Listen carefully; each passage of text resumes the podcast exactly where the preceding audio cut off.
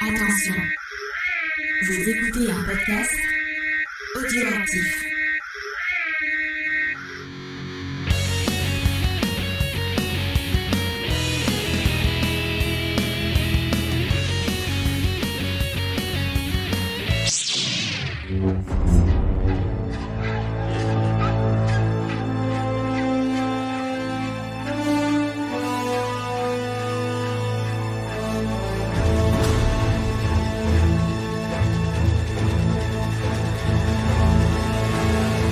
Bonjour à tous et à toutes, bienvenue pour un nouvel épisode de Geek en série récap, toujours consacré à Ahsoka.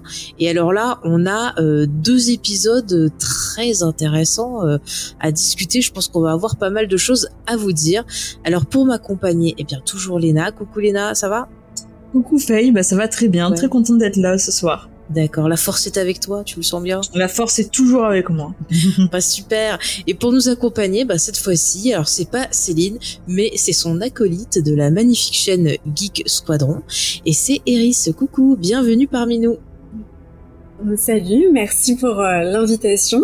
Ravie euh, d'être avec vous euh, toutes les deux ce soir. Bah écoute, est-ce que tu veux dire un petit mot sur toi, ton rapport Star Wars, peut-être pour les gens qui euh, te connaîtraient pas, qui auraient pas écouté l'émission récap Oui. euh, à laquelle j'ai participé avec vous?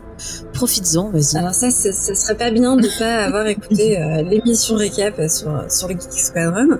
Alors, euh, bah, je me présente, Eris, donc effectivement la deuxième moitié du, du Geek Squadron, un podcast euh, alors, beaucoup Star Wars parce que c'est comme ça qu'on s'est connus avec euh, avec Céline. Euh, mais aussi euh, un peu plus pop culture de manière de manière générale. Euh, voilà, donc je suis une très grande fan de Star Wars depuis, je compte plus les années parce que ça fait beaucoup trop. Euh, J'aime beaucoup l'univers étendu légende, donc vous allez très souvent m'entendre faire des références à l'univers étendu légende. J'y peux rien, j'ai grandi avec, c'est dans mon ADN. Euh, voilà, mis à part ça, euh, bah, en restant dans la culture, ouais, effectivement, c'est Star Wars, c'est euh, Le Seigneur des Anneaux, c'est les jeux de société aussi, beaucoup, beaucoup, beaucoup de jeux de société. Et voilà. Ah bah, c'est pas mal tout ça, encore une belle passionnée, moi je suis contente. Hein. C'est super cool. Bah ouais. On est qu'entre passionnés. Mais oui, mais oui, entre passionnés, c'est magnifique. Bah écoutez, je vous propose un peu qu'on se concentre sur le, le thème de l'émission. Alors, euh, euh, oui, bon, bah rappel des dernières émissions, bien sûr, vous avez euh, quand même quelques petites news. Bien sûr, si vous n'avez pas écouté, on a fait les autres épisodes d'Asoka, donc allez écouter. Allez écouter également donc le, le petit euh, récap de Geek Squadron à laquelle j'ai participé. Je vous mettrai le lien dans la description de cet épisode où on a fait un petit bilan de cette, euh, de cette moitié de saison. Donc euh, voilà, je pense que ce soir on va un peu compléter, continuer les discussions qu'on a eues sur cette émission-là. Donc euh, allez-y foncez.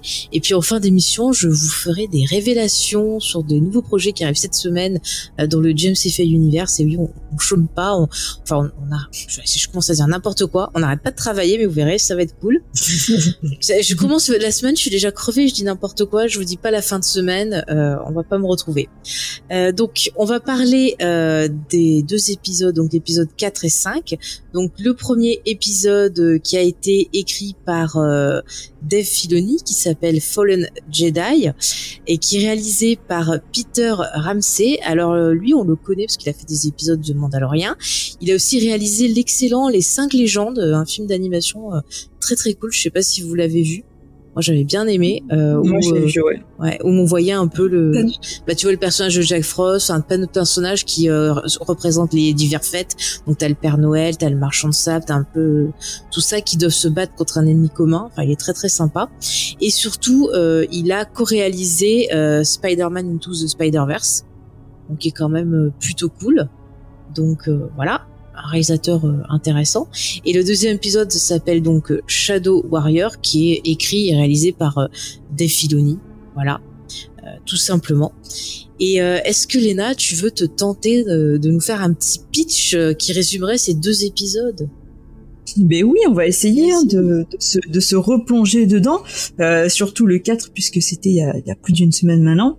Et donc euh, on s'était arrêté à la fin de l'épisode 3 sur donc euh, Ahsoka et Sabine qui ben euh, atterrissaient euh, sur la planète Et après quelques discussions, elles sont directement attaquées par des hommes de main de Baylan's Call.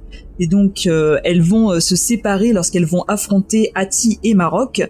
Donc Sabine qui va affronter d'un côté Ati et euh, qui va affronter de l'autre côté Maroc et qui va l'éliminer. On va avoir ensuite enfin la révélation bah, de qui était Maroc. Et donc, euh, sous les injonctions de Sabine, elle va filer euh, arrêter Bailan qui est en train de faire euh, de, rentrer les coordonnées de la carte dans, dans cet immense vaisseau. Donc, va s'en suivre un affrontement entre les deux. Ahsoka va réussir à récupérer la carte, à la sortir en tout cas du support mais malheureusement euh, Baylan va la battre et euh, la projeter euh, dans l'océan au moment où Sabine va arriver. Et donc à ce moment-là, il va la convaincre de lui rendre la carte, ce qu'il va parvenir à faire. Mhm. Et donc ensuite, ils vont partir avec donc l'œil de Sion, je crois que c'est comme ça que ça s'appelle. Oui. Et, et juste au moment où les renforts arrivent, donc ils vont avoir le temps de, de, de sauter dans l'hyperespace et de l'autre côté, on finit l'épisode 4 sur Ahsoka qui se retrouve dans le monde entre les mondes et donc qui va affronter, euh, enfin se retrouver en tout cas face à son ancien maître euh, Anakin. Mhm. Et donc au début euh, de cet épisode 5, on va retrouver donc les renforts qui sont arrivés sur la planète et donc qui cherchent à savoir un petit peu ce qui s'est passé et donc ils vont apprendre que Ahsoka a disparu en tout cas dans l'océan. Et en parallèle, Anakin va expliquer à Ahsoka dans le monde entre les mondes qu'il est là pour terminer sa formation et donc euh, pour euh, ben, pour lui apprendre ce qui lui manque. En parallèle, on a toujours euh, la team Hera qui est à la recherche de Ahsoka et on va avoir les premières les prémices de force de, de Jason qui va avoir des indications sur où elle se trouve. On continue à avoir dans le monde entre les mondes Anakin qui va faire revivre des moments de la guerre des clones à Ahsoka où ils vont s'affronter plusieurs fois. Elle va finir par le vaincre mhm. et à ce moment-là, elle est retrouvée par Hera et euh, grâce à, la force, elle va pouvoir comprendre ce qui s'est passé avec Sabine, le fait qu'elle ait rendu la carte, qu'elle soit partie. Et donc, euh, elle va trouver un moyen euh, pour rejoindre Sabine et donc Baylan qui sont partis à la recherche de, de Fron. Eh ben, très bon résumé. Tout est dit. Merci beaucoup. eh ben, Eris, qu'est-ce que tu as pensé de ces deux épisodes? Alors j'étais euh, mitigée sur le, le quatrième. Euh, bah, on en avait parlé euh, la semaine dernière. Jusque là, j'étais pas euh, hyper hypée forcément par par la série Ahsoka. J'avoue que le, cinquième épisode, là, celui de la semaine dernière, euh, vachement fait remonter la la cote de la série auprès de moi en tout cas. Mhm.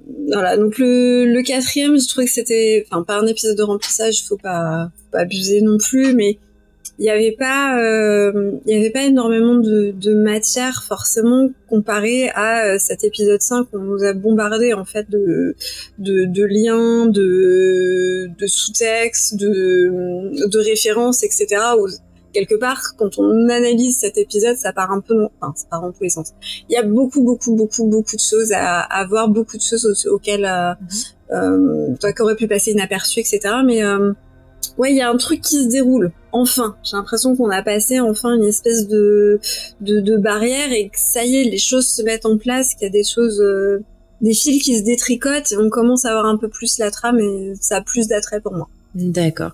Et toi, Léna? Parce que vous en avez pensé Bah vas-y, euh, Léna. Non, mais tu as, tu as bien fait. J'aime bien quand les invités, ils arrivent comme ça à faire le, le passe Le lien. Ah ouais? Euh, ben, j'ai été... Euh, alors, j'ai été euh, pas totalement conquise par ces épisodes, mais il y a des choses qui m'ont énormément plu. Euh, mhm. Je trouve que c'est une euh, série qui pour moi a beaucoup de qualité quand même par rapport aux précédentes qu'on a pu voir. dans l'épisode 4, j'ai beaucoup aimé le personnage de Baylan qui je trouve est de plus en plus intéressant et n'est pas juste un méchant simple, juste méchant pour être méchant, mais qui apporte un peu plus de profondeur et donc ça donne envie de voir la suite et de voir vraiment où sont ses intérêts. j'ai aimé finalement ce qu'on découvre de l'identité de Maroc.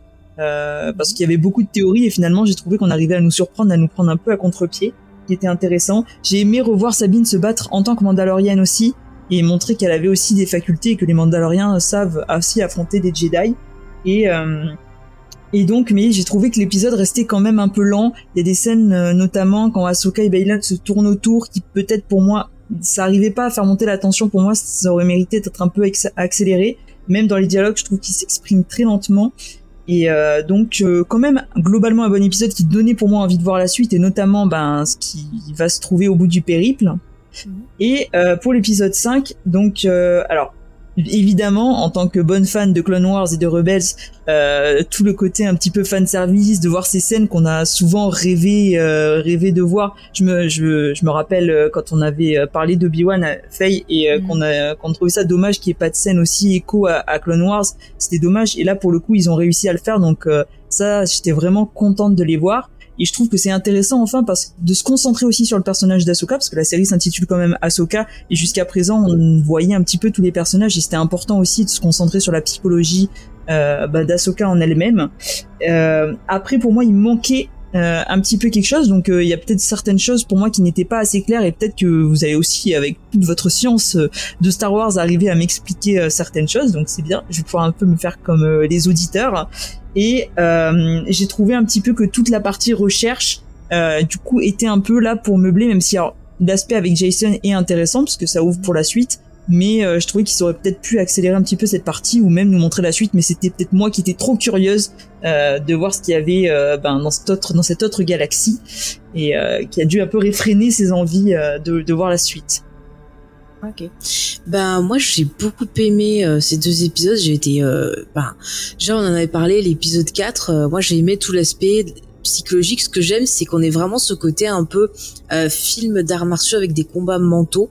Donc c'est pour ça aussi que bah, le fait que ça soit lent, pour moi, c'est ça me rappelle vraiment ce type de film là et euh, tout le combat en fait se fait dans le non combat en quelque sorte euh, et moi c'est ça que je trouve ça enfin je trouve ça intéressant euh, par contre ça aussi on, en avait parlé euh, bah Hera je trouve qu'on lui donne rien à jouer et ça ça se voit enfin dans ces deux épisodes là euh, effectivement, la partie recherche, c'était la partie la plus faible de, de l'épisode 5. Euh, voilà, euh, je trouve que le Hera, c'est un perso qui est tellement euh, cool. J'aime, j'aime énormément ce personnage et tout, et je suis assez triste de voir que on lui donne rien à faire pour l'instant. Donc j'espère que sur les trois derniers épisodes, ça va un peu monter crescendo. Euh, par contre après bah voilà l'épisode 5 j'ai vraiment mais je vous jure j'ai été je vous dis je, vous savez je suis sensible hein. j'ai versé ma petite larmounette. Euh, voilà j'ai versé je me suis aussi excitée je dis oh putain mon dieu c'est le Seigneur des Anneaux c'est le Seigneur des Anneaux. Vous allez comprendre pourquoi. J'étais vraiment euh, on fire devant cet épisode euh, voilà, donc j'ai très très hâte d'en parler. Mais vraiment, oui, ça m'a énormément touché. Et puis je trouve qu'encore une fois, on développe un peu euh, les points euh, sur la psychologie dont on avait déjà parlé dans les premiers récaps, où vraiment on voit que c'est un personnage qui est aussi en, en PTSD, qui a très mal vécu tout ce qui s'est passé, et on comprend pourquoi elle est comme ça, pourquoi elle a l'air triste, pourquoi elle est. Et, et encore une fois, bah, ça, ça confirme un peu ce qu'on avait soupçonné dans, dans les autres épisodes. Donc je trouve ça super intéressant. Et pour moi, c'était, je pense un passage obligé, un passage important qui va permettre justement euh, de pouvoir euh, ben, voilà, faire la suite. On va en parler plus, dans les théories, mais je pense que ça va avoir un lien avec Sabine, avec son propre cheminement à elle. Mais ça ne pouvait pas se faire tant qu'Asuka elle avait pas résolu certaines choses. Donc c'est bien euh, de l'avoir fait à ce moment-là. moi, c'était quelque chose que je voulais que vraiment on voit Anakin qui soit là, qui ait une discussion avec elle. Donc voilà, je suis contente. Écoutez, on va pouvoir euh, en discuter. Alors, dans le chat, qu'est-ce que ça nous dit? Alors, il y a XP qui dit Hera, elle est juste là pour amener son fils qui a la capacité d'être sensible à la force. Ça justifie pourquoi sa mère euh, l'amène avec elle alors que c'est hyper dangereux. Je trouve ça pas bien écrit. On a deux personnages fonction. Non, mais je suis euh, pour le coup sur Hera. Voilà, je suis assez d'accord. Mm. À moins que son fils, elle s'en sert comme détecteur. Bon bah écoutez voilà, hein, ça explique pourquoi peut-être elle le filera à Luc, j'en sais rien. Mais bon voilà, cet enfant, euh, il est mal, euh, il va mal finir. c'est dommage de, de, cantonner Hera, euh, mm. justement, qui était un, personnage quand même très. Alors ok, c'était la maman du, de la, du noyau, de, la, cellule familiale de Rebels, mm. mais elle n'était pas que ça. Là, en fait, sous prétexte qu'elle est biologiquement devenue maman, je, je trouve qu'on la contonne en fait dans, dans ce rôle-là, et c'est très dommage parce qu'elle est tellement plus. Elle, euh, enfin, je veux dire, c'est presque un rôle modèle. Hein. Bon, j'étais un peu peut-être trop âgée pour qu'elle soit vraiment un, un, véritable modèle pour moi, mais euh, voilà, elle, représente euh, la guerrière, elle représente le courage, elle représente l'intelligence, et là, elle est juste euh, elle fait du babysitting, mais elle fait du babysitting de son fils, mm. euh, mais aussi euh, du groupe de, de, de, pilotes avec lequel elle est. Enfin, elle, elle sert pas à grand chose. En fait, elle a, comme tu disais, elle a, elle a pas de rôle réel, elle a, on l'attendait et bah c'est un peu shit quoi. C'est c'est très dommage. Elle est vraiment sous-exploitée. Euh...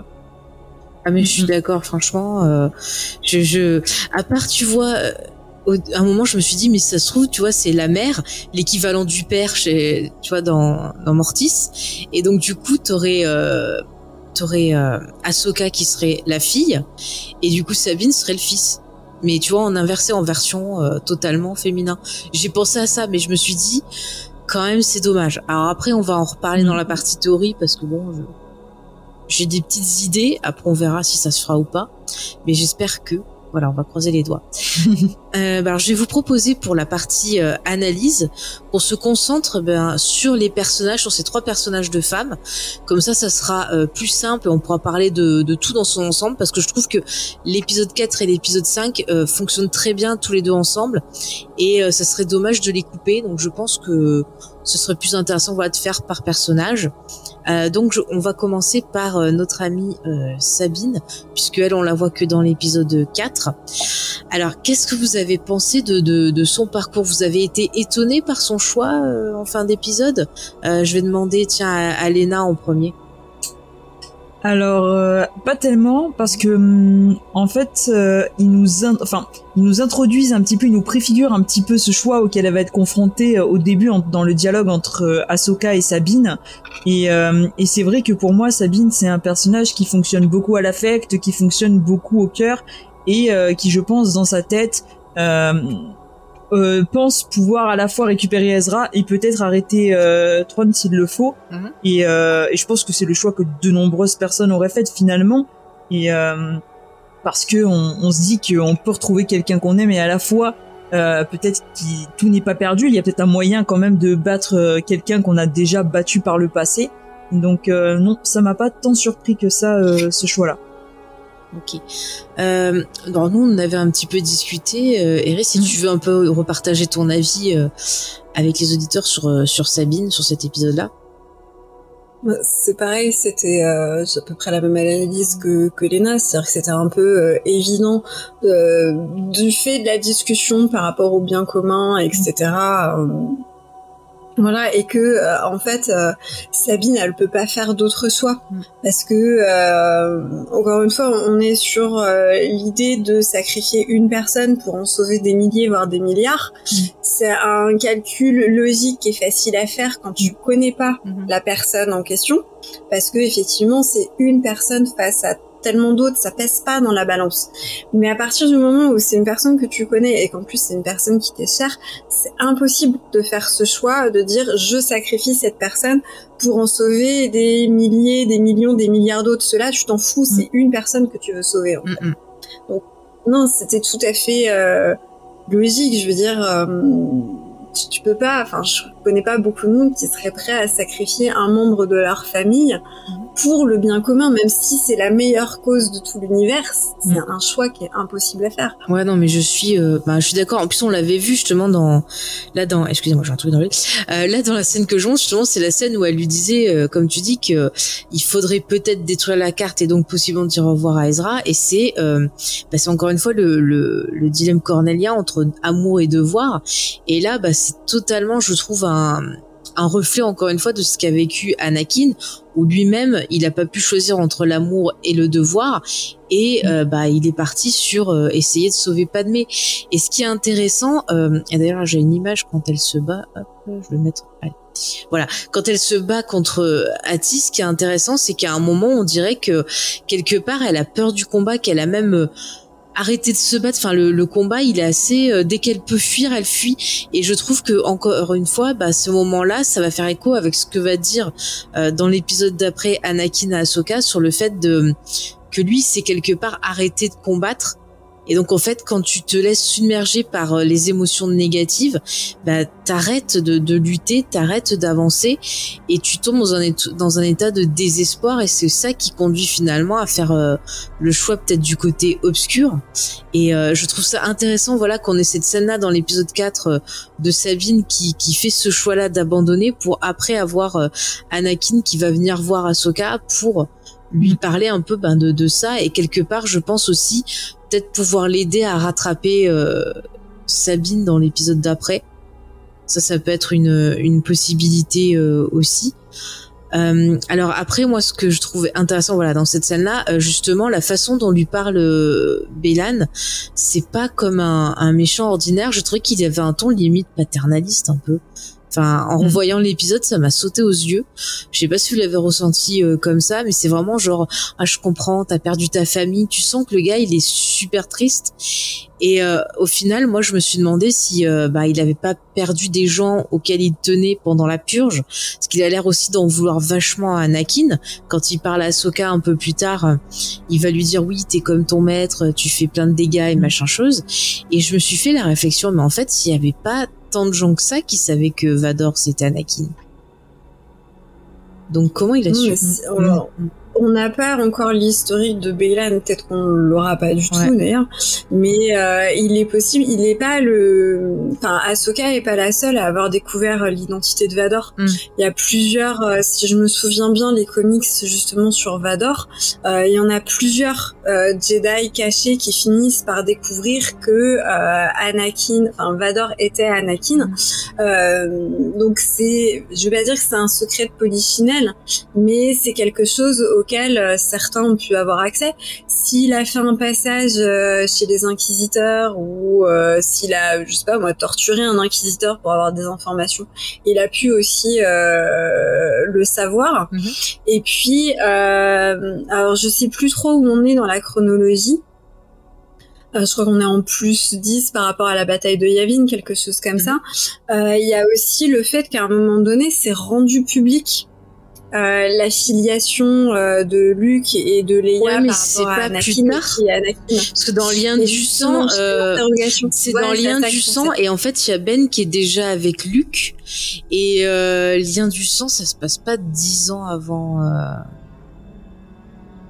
je, je me souviens plus dans la chronologie donc je, crois que ça se passe je crois que ça se passe dix ans avant à peu près. Enfin, en tout cas, il me semble que Ben, il est, il est grand puisque c'est après.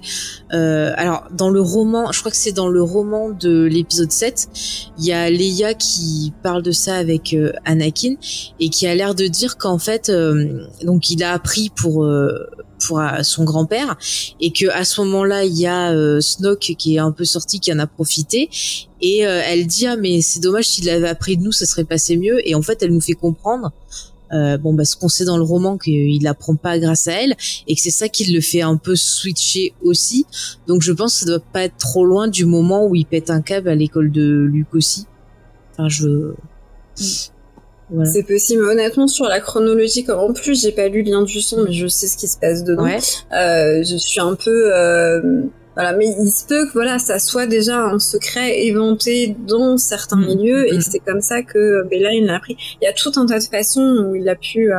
Ouais, l'apprendre. Ah bah voilà, on a Sylvain euh, qui dit que c'est 28 ans après Yavin, donc c'est euh, grosso modo 15 à 20 ans après. Euh, après la série, enfin une grosse quinzaine d'années après la série. Mm. Il n'empêche que voilà, ça a pu être connu dans certains cercles et que c'est comme ça que Belaine il a mm. appris où, il a fait ses propres recherches, ou, enfin ouais. ouais. Après, euh, moi, j'ai, enfin après, je, je, en revoyant l'épisode, je me suis dit, mais euh, j'ai l'impression qu'il a sincèrement de la peine pour elle. Enfin, j'ai pas eu vraiment l'impression de ce que c'est comme Palpatine qui va faire style genre je te charme, mais en fait j'en ai rien à faire. J'avais vraiment l'impression qu'il, qu'il avait de la peine pour euh, pour elle. Alors du coup, ça me fait poser des questions. Il a une attitude de, de maître mm. presque, de maître mm. vis-à-vis d'une apprentie. Euh, il y, a, y, a, quelque chose d'un peu euh, euh, professoral et en mm. même temps proche. Enfin, ouais, une attitude de maître Jedi quoi. Ouais. Bah, pour moi, là où Palpatine est dans le calcul, dans la manipulation, vraiment dans les détournements et, et tout. Là, pour moi, Baylan, il est plus. on sent qu'il croit en ce qu'il fait et du coup, en fait, s'il est plus sur l'honnêteté, où il va dire, ou que dans la manipulation pour moi.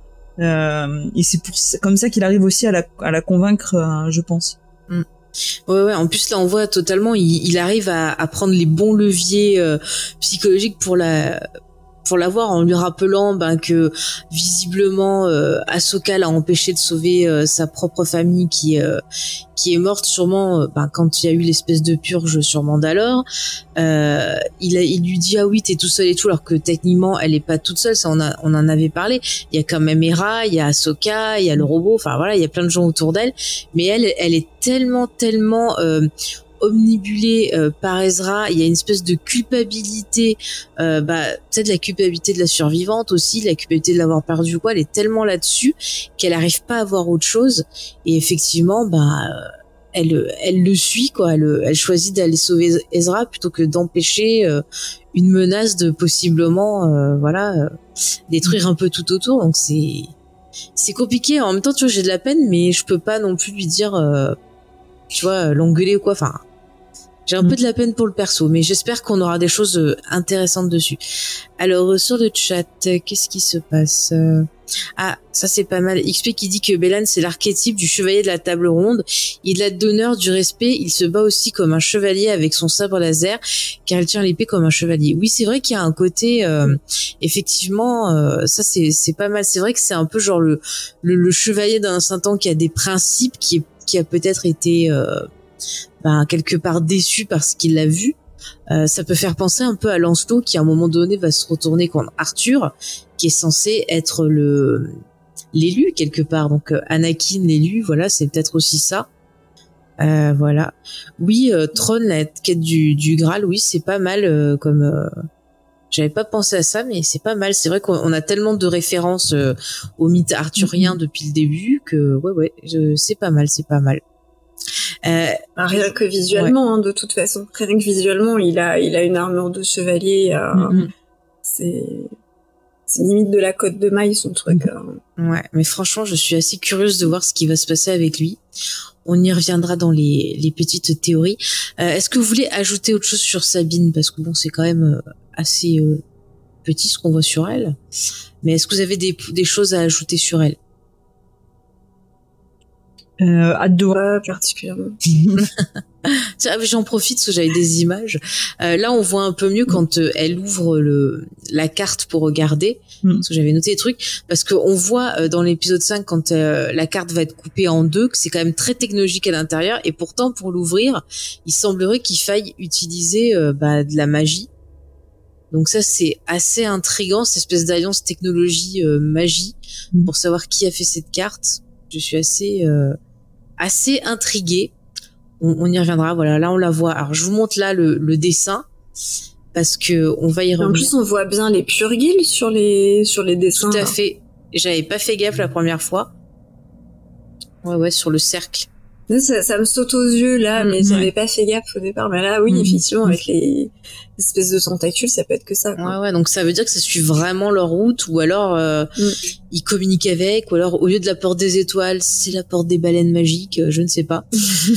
mais euh, ça appuie votre théorie euh, de du flux migratoire des, mm. des baleines, enfin d'avoir étudié le, les baleines des purgils, d'avoir étudié euh, leur déplacement et que c'est mm. pour ça qu'il y a une carte en premier lieu. C'est ça. Mais peut-être qu'avant, euh, bien avant tout ça, bah, les gens pour voyager d'un endroit à un autre, ils utilisaient les baleines. Peut-être qu'il y avait un système, tu vois, pour s'accrocher dessus, pour se faire porter ou quoi. Et ça expliquerait pourquoi, euh, ben, pourquoi justement ils étudiaient les mouvements de, des baleines, leur migration et tout ça. C'était leur carte de la route peut-être aussi, hein, parce qu'on a vu après dans la Haute République, pareil, euh, on nous montre qu'ils essaient de trouver un moyen de pouvoir utiliser, euh, voilà, des couloirs un peu d'hyperespace et compagnie. Donc euh, peut-être c'était l'ancienne façon de se de se déplacer, ce qui ce qui expliquerait l'ancienne technologie. Alors, hop. Mm, mm. Oui, alors ça aussi, euh, hop, je montre Sylvain, il a raison. Ça aussi, on en avait parlé euh, la, semaine dernière. Euh, c'est vrai, comment est-ce que la boule de pétanque, c'est à quel arrêt se trouve notre ami Tron? Parce que il peut être n'importe où. Et ça, c'est vrai que c'est quand même un peu le truc qui me fait tiquer sur cette carte-là. Euh, est-ce que effectivement ils sont allés tout au bout? Est-ce que euh, il y a un moyen de le repérer? Est-ce qu'elle a senti quelque chose? Est-ce que euh, Tron a trouvé un moyen d'envoyer ses coordonnées baleiniesques Voilà, ça c'est un peu, voilà, ça c'est un peu le truc. J'attends d'avoir explication. Vas-y. Il y a le truc de, euh, c'est dans le premier épisode où elle dit qu'elle a entendu la voix de Throne, etc. Donc, ça se trouve, en fait, elle sait dans quelle galaxie il a atterri. Euh, avec ses recherches, justement, elle sait qu'il existe une carte euh, si on part du principe voilà qu'il y a eu une étude des, des, migrations etc et que les purgils sont capables d'aller d'une galaxie à l'autre. Mm il semblerait que ça soit le cas. Euh, on peut se dire bah voilà je sais le raisonnement de Morgan hein, j'imagine ça a pu être ah ok il y a une carte euh, je sais que tel peuple, euh, enfin, du coup, les sorts de la nuit ont étudié euh, les, les, migrations. Donc, s'il y a une carte qui permet de, de, de, comment, de montrer le chemin jusqu'à cette galaxie euh, très précisément, bah, je vais la trouver là dans la boule de pétanque en fait. Mhm. Mais c'est pas la boule de pétanque en elle-même qui sait où est Throne, c'est Morgan qui potentiellement a assemblé divers euh, indices et que mhm. euh, elle est, elle a, oh, je trouve pas les mots. Oui, qu'elle a regroupé pour pouvoir... Elle est arrivée à la conclusion, mhm. voilà c'est des pièces de puzzle et elle arrivait à la conclusion qu'il lui fallait la boule de pétanque pour pouvoir aller euh, à sa destination. Elle connaissait déjà la destination mais pas le le chemin pour y aller en fait. Bah après elle dit qu'elle calcule après, euh, euh, après, si on va sur ton raisonnement, elle calcule une trajectoire donc peut-être qu'effectivement il lui a dit voilà je suis à telle coordonnée et que peut-être il faut qu'elle triangule ou je sais pas et donc elle se sert de de cette boule comme d'un compas pour calculer la, la, la trajectoire ça serait le truc logique. Mais alors moi, je me demande comment elle a entendu Tron. Enfin, est-ce qu'il a trouvé justement une technologie pour la contacter? Est-ce que c'est par magie? Si c'est par magie, comment? Enfin, mais c'est c'est le gros trou dans, mm. dans la raquette de cette série. Hein. C'est cette carte et on, en avait parlé aussi, dire que voilà, c'est euh, moi pour moi c'est toujours la grosse ficelle parce qu'on a eu la même chose avec l'épisode 7, hein, la carte qui permet de trouver Luc, avec euh, l'épisode 9, la dague qui permet de trouver euh, le bidule qui va t'emmener sur Exegol à un moment donné, c'est un, un, ressort un peu facile et j'espère vraiment qu'on va avoir une, une solution, enfin une explication satisfaisante du pourquoi de la carte, mhm. parce que sinon c'est juste euh, bon, on savait pas comment faire, donc on a collé une boule de pétanque et puis et puis les fans ils vont théoriser là-dessus, ils vont s'amuser un petit peu, ça les occupera. Et, voilà, ils nous feront pas chier pendant ce temps. Allez. Non mais c'est vrai que c'est un peu euh, un peu bizarre. J'attends de voir. Après effectivement, ça peut très bien être un outil de navigation euh, qui permet de rejoindre des coordonnées ou quelque chose qu'elle a eu, j'en sais rien. Euh, mais j'attends de, de voir. Euh, voilà, on en reparlera dans, dans les petites théories. Euh, est-ce qu'on passerait pas au plus gros, à savoir notre mm. amie Ahsoka, qui est vraiment le gros morceau de, de, de, ce dossier récap? Regardez comme elle est magnifique. Encore une mm-hmm. fois, n'oubliez pas qu'elle est exceptionnelle, qu'elle est génial, hein, on peut pas dire autrement. J'adore ce personnage. Voilà, voilà. Donc Ahsoka, euh, donc elle s'est battue contre le petit euh, Maroc. Maroc, merci. Et on a euh, découvert, je vous cherche, voilà, que c'était une espèce de gros vert euh, qui est sorti d'une armure. Alors voilà, ça a déjoué toutes les théories, euh, même les, les pires. On avait tout le monde dedans. Euh, voilà, on avait les enfants d'eux, les parents d'eux, euh, tous. Mais alors moi, je trouve ça super intéressant que ben ce, ce Maroc, ça soit un esprit, une force, parce que bah ça va super bien avec le côté sorcière. Euh, on avait parlé sorcière de Datomir. Euh, euh, voilà, elles savent un peu euh, manipuler les esprits. Euh, ça rappelle un peu ce qu'on avait vu dans Clone Wars avec justement le, le frère de, de Maul. Et j'oublie toujours son nom, c'est Savage quelque chose. Savage Opress. Savage Voilà. Avec lui, voilà, donc il rappelle des esprits, des trucs comme ça. Donc moi je trouve ça plutôt cool qu'en fait ça soit ben, personne ou l'esprit de quelqu'un. Mm. Voilà, un ancien guerrier, on n'en sait rien. Mais je trouve ça chouette en fait. Enfin, je sais pas ce que ce que tu as toi Léna, puisque nous on en avait déjà discuté, mais qu'est-ce que tu en as pensé bah moi j'ai bien aimé en fait ça m'a rappelé un petit peu le côté euh, le côté de Ryan Johnson qui avait fait de ré personne entre guillemets c'était quelque chose que j'avais mm. beaucoup aimé euh, euh, dans le 8 et là pareil de voir un petit peu tout le monde vouloir mettre euh, tout et n'importe qui euh, dans Maroc finalement bah, j'ai trouvé que c'était plutôt malin mm. d'en faire ça même si pour le coup on n'a pas plus que ça d'explications. Euh, après, on peut peut-être pas tout expliquer non plus dans la série, mais euh, mais ouais, non, j'ai trouvé que c'était euh, plutôt une bonne idée. Ok. Bah écoutez, il y a, y a alors c'est pas moi là qui l'ai dit en premier, c'est XP, il a parlé des Nazgûl. Mais tu as totalement raison parce que attendez, ils, ils, ont peur du retour d'un personnage qui s'appelle Tron. Ça peut être Sauron. Les Nazgûl sont des esprits, euh, ben, des anciens rois euh, des hommes qui ont été corrompus par Sauron qui leur a donné des anneaux et c'est devenu des spectres. Et là, qu'est-ce qu'on a? On a le petit Maroc qui est quand même une fumée. Donc encore une fois, voilà, on commence à avoir des. Euh, je dis ça, je dis rien. Hein? Ça va, ça va, ça va arriver par la suite encore plus. Mais euh, voilà, là, on a une attaque un peu. Euh, non, mais je trouve ça super, super intéressant et effrayant en même temps. Et je me demande si par la suite, on n'aurait pas peut-être pourquoi pas une armée euh, qui serait aux côtés de Tron qui pourrait être constituée de spectres. Ça serait cool franchement. Zombies. bah ouais je, je trouve qu'un petit côté horrifique comme ça dans du Star Wars ça pourrait être sympa parce que finalement c'est pas quelque chose qui est trop exploité alors qu'il pourrait le faire. Moi j'aimerais bien un film d'horreur euh, Star Wars voire même un slasher Star Wars. Moi je serais super contente. Bah, je vous le dis je serais méga méga contente. Et bon, on voit quand même voilà une Ahsoka là quand elle se bat contre Bélan, on sent que elle elle en peut plus, elle en peut plus. Enfin, il lui, il lui, pareil. Encore une fois, il lui tape bien là où il faut, mais c'est moins gentil que ce qu'il fait sur euh, sur Sabine, où vraiment genre ouais, euh, t'es la destruction, t'es le mal. Mhm. Voilà, c'est magnifique, c'est des trucs super sympas. Et puis elle voit Sabine, euh, elle croit que Sabine est morte. Bon bah voilà, bon là on le voit pas, mais elle voit Sabine qui revient, elle se dit ah elle est là et tout, puis elle voit que Sabine, elle a pas l'air de vouloir détruire le truc, et on a l'impression vraiment à ce moment-là quand elle tombe de la falaise qu'elle abandonne. Enfin, je sais pas si vous l'avez ressenti comme ça aussi. Oui, il y a, y a, un côté euh, je, je laisse tomber. C'est, mm.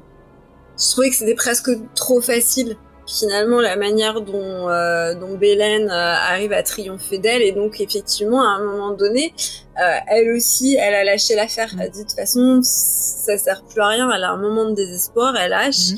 et euh, oui effectivement des fois c'est plus facile entre guillemets de se laisser couler dans l'eau que d'essayer de remonter à la surface. Et enfin mm. littéralement euh, pour le coup. Mm, Léna, tu voulais dire quelque chose? Non non, je suis de, je, je, je suis d'accord. Alors bon, dans le chat, il y a Sylvain qui fait son petit canaillou comme d'habitude.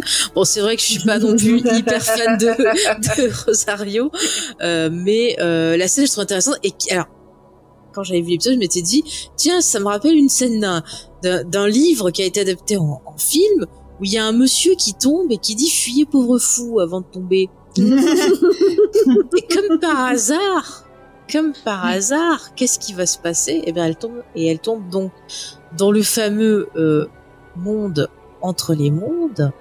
Et qui voit-elle? Son ancien maître, Anakin Skywalker. Et là, ça va être très intéressant tout ce qu'il va lui apprendre. Alors déjà, moi, j'étais euh, contente de le revoir. Euh, vraiment, j'avais... Euh... Bah, je sais pas, j'étais contente, j'avais envie de voir quand il l'a appelé Chippy. enfin, en anglais, Snips, quoi. non, mais j'ai pleuré, j'ai dit, mon Dieu, il l'a appelé Chippy. non, mais j'ai trop, trop aimé. Enfin, je sais pas, ça vous a fait quelque chose? Ah bah dans le chat, on voit des cris de, de pucelle. Anakin Oui. non mais c'est vrai que le pauvre, en plus je trouve que c'est sympa pour Aiden Christensen, ça lui redonne une deuxième chance. Euh, J'en parlais tiens sur Discord avec euh, avec euh, John euh, sur Discord c'est John Sparrow.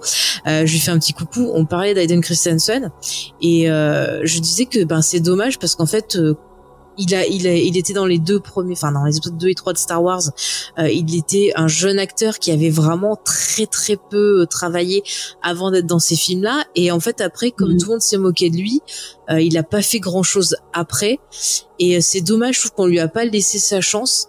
Et là, dans cet épisode, je trouve que quand même, il offre une prestation qui est plutôt intéressante et vraiment dans l'émotion. J'étais assez surprise. Euh, qu'est-ce que vous en aviez euh, pensé? Tiens, Iris, j'ai vu que tu tu bougeais de la tête. bah déjà, euh, moi j'avais été très contente de le revoir dans Obi-Wan l'année dernière, mhm. hein, parce que pareil, je trouvais que à lui et à Iwan McGregor, ça leur offrait une une deuxième chance, pas une, une rédemption parce que le problème venait pas d'eux en fait, hein, le problème venait du, du fandom, mais vraiment voilà une occasion de reprendre deux personnages qu'on aime beaucoup hein, au final, mais euh, voilà, bon, euh, la, la, réputation quelque part a été parasitée par euh, une frange toxique de notre fandom euh, malheureusement. Mm. Donc c'était sympa de les voir revenir. Déjà il y avait euh, ce petit côté flashback entre Obi-Wan et Anakin qui était très sympa. Et puis cette scène, enfin le duel final où il est à moitié Vador, à moitié Anakin. Enfin moi ça m'avait collé des frissons, ah. c'était juste génial. Mm. Et là c'est pareil de le revoir. Alors, déjà t'analyses un petit peu, tu fais ok alors on a Anakin à quelle version? Il a la main gantée donc il a déjà perdu son il a la cicatrice, pas la cicatrice, ok, cicatrice, donc mhm. c'est épisode 3. Enfin voilà, il y a tout un tas de, trucs, de mécanismes qui se mettent en marche. Et puis ouais, il y a, y a quelque chose, il est Anakin et en même temps il l'est pas, enfin... Moi, j'ai beaucoup, beaucoup aimé euh, le voir et puis c'était une, une surprise parce que j'avais réussi à quasiment pas savoir qu'il était dedans. Euh, puisque je l'ai su le jour même en mm. fait, parce qu'il y a des gens qui sont pas capables de mettre des foutus hashtags sur mm. leur tweet, donc c'était euh, ah Anakin, mais ta gueule en fait, j'avais réussi à pas regarder le casting, je savais pas qu'il était là, tu me gâches. Ah mais ça c'est fou. Il y avait ce côté-là aussi. Hein. Ah mais attends, dès 9h le matin. Mais moi chaque fois tu vois, j'ai mais, mais c'est dingue, mais même avant, même avant. les trucs. Eh, moi j'avais regardé l'épisode à, 6h du matin parce que je suis une folle dingue. Je me dis je veux pas spoiler, je suis sûre qu'il va y avoir des spoils, mais déjà euh, quand j'ai fini l'épisode à euh, presque 7h, euh, je regardais, il y avait déjà des spoils et des messages qui étaient beaucoup plus vieux que ça. Donc moi je sais que quand je donne mon avis sur sur Twitter, j'essaie de pas spoiler, de juste retranscrire l'émotion que j'ai reçue, mais j'essaye de vraiment donner aucune information sur l'épisode bah, pour que les gens puissent découvrir. Mais c'est quand même euh, c'est quand même dingue. En plus, c'est pas compliqué de mettre un hashtag parce que tu sais que les gens qui veulent pas de spoiler, ils vont muter le hashtag et puis tu le démutes une fois que t'as vu l'épisode. Mais même quand tu te mets des trucs, tu, tu mutes, machin, des fois j'oublie et du coup je vois pas, euh, je vois pas tes posts par exemple, je vois pas les, les ceux du Geek Squadron après je m'inquiète. Mais voilà, tu dis, je fais exprès comme ça, les gens, s'ils veulent discuter par les spoilers, je, les empêche pas. Mm. Mais le minimum, c'est de pouvoir mettre un, de mettre un hashtag, euh, Ahsoka, euh, voilà, pour qu'on puisse ne pas mm. avoir euh, ces, ces, ces foutus spoilers. Et c'est vraiment chiant, mais c'est horrible. Les séries, que ça soit du Star Wars, du Game of mm. Thrones, c'est tout le temps la même chose. Il faut tout de suite balancer, euh, tiens, il y a machin qui est mort dans l'épisode. Mais le pire, c'est que t'as des gens qui n'aiment pas Star Wars, qui s'infligent la série juste pour la regarder, pour la spoiler. Et c'est un truc de fou. Et le pire, c'est je la spoil, mais euh, en insultant les gens qui aiment. Euh, je vois ça sur Twitter, c'est zéro respect. C'est un truc qui me gonfle. Vous aimez pas un univers, vous regardez pas. Et puis voilà, vous venez pas faire chier les gens qui attendent de voir l'épisode en les spoilant. Enfin, c'est quand même dingue Twitter, quoi. C'est un truc qui me rend. Euh, qui me rend Twitter ou ailleurs, hein, ah, de toute façon, parce que euh, je me repense aux dernières saisons de Game of Thrones, j'étais pas du tout sur Twitter et je voyais passer des ah, spoils affreux. Euh, mais mais zut, en fait, on n'est pas tous là dans les starting blocks euh, à 6 heures le matin, parce que bah, déjà, euh, je sais pas, t'as une vie euh, professionnelle, familiale, ah, et tu dors déjà. tu peux attendre quelques jours. Oui, tu dors déjà accessoirement. Enfin voilà, c'est super chiant, puis ça t'oblige, toi, quand t'as pas vu l'épisode, à bah, soit tu fais le deuil des réseaux sociaux cette journée-là, mm. soit tu, tu regardes, tu sais, tu scrolles avec un œil fermé en disant attends, il y a quoi, pouf voilà, enfin c'est super chiant, c'est ah, bref. Enfin bref. on va pas refaire le monde. Et c'était pour dire que voilà, c'était une grosse surprise de voir euh, Aiden Christensen et euh, ouais, comme toi, j'ai trouvé sa prestation euh, vraiment intéressante. Il, apporte quelque chose. Euh, mm. Au personnage, c'est pas juste un flashback, il y, a, quelque chose de ah plus. Ah oui, oui, vraiment, il y a un truc super intéressant. Et toi, euh, Léna, t'as ressenti quoi le, le revoyant? Eh bien, euh, en fait, alors j'ai réussi moi à pas me faire spoiler même en le voyant le soir, mais euh, alors pas le fait que Anakin était là, mais euh, qu'il y avait un truc à la fin de l'épisode en fait. Et à partir du moment où en fait, c'est même pas un spoil de dire attention, il y a un truc de fou à la fin de l'épisode, mais d'une certaine manière ça en est un parce que pendant tout le truc, j'ai essayé de faire mille théories de qu'est-ce qu'il pourrait y avoir à la fin de l'épisode, mm. soit la mort d'un personnage important, ou la soit mère de Ray, important. C'est ça. non, mais il n'y avait pas non plus 36 euh, possibilités. Alors, j'ai été à la fois pas surprise de le voir parce que je m'attendais de toute façon à quelque chose, mais euh, contente de le voir. Alors, c'est vrai que sur la scène finale, juste, euh, le de-aging m'a un petit peu perturbé Mm. et je, je trouve que dans l'épisode suivant euh, en mouvement Ça passe finalement ça, ça, ça va mieux Mm. sur le coup ça m'a un petit peu euh, laissé perplexe mais euh, contente de le voir parce que euh, bah ça nous permettait la- les retrouvailles d'un duo qui a été quand même mythique euh, bah, dans Clone Wars et le, le peu qu'ils se croisent dans, dans Rebels Mm, tout à fait. Ah oui, bah dans Rebels, oh là là. Euh, alors, bah, il est là pour lui apprendre une leçon. Vous voyez là, elle se dit oula, qu'est-ce qu'il me veut?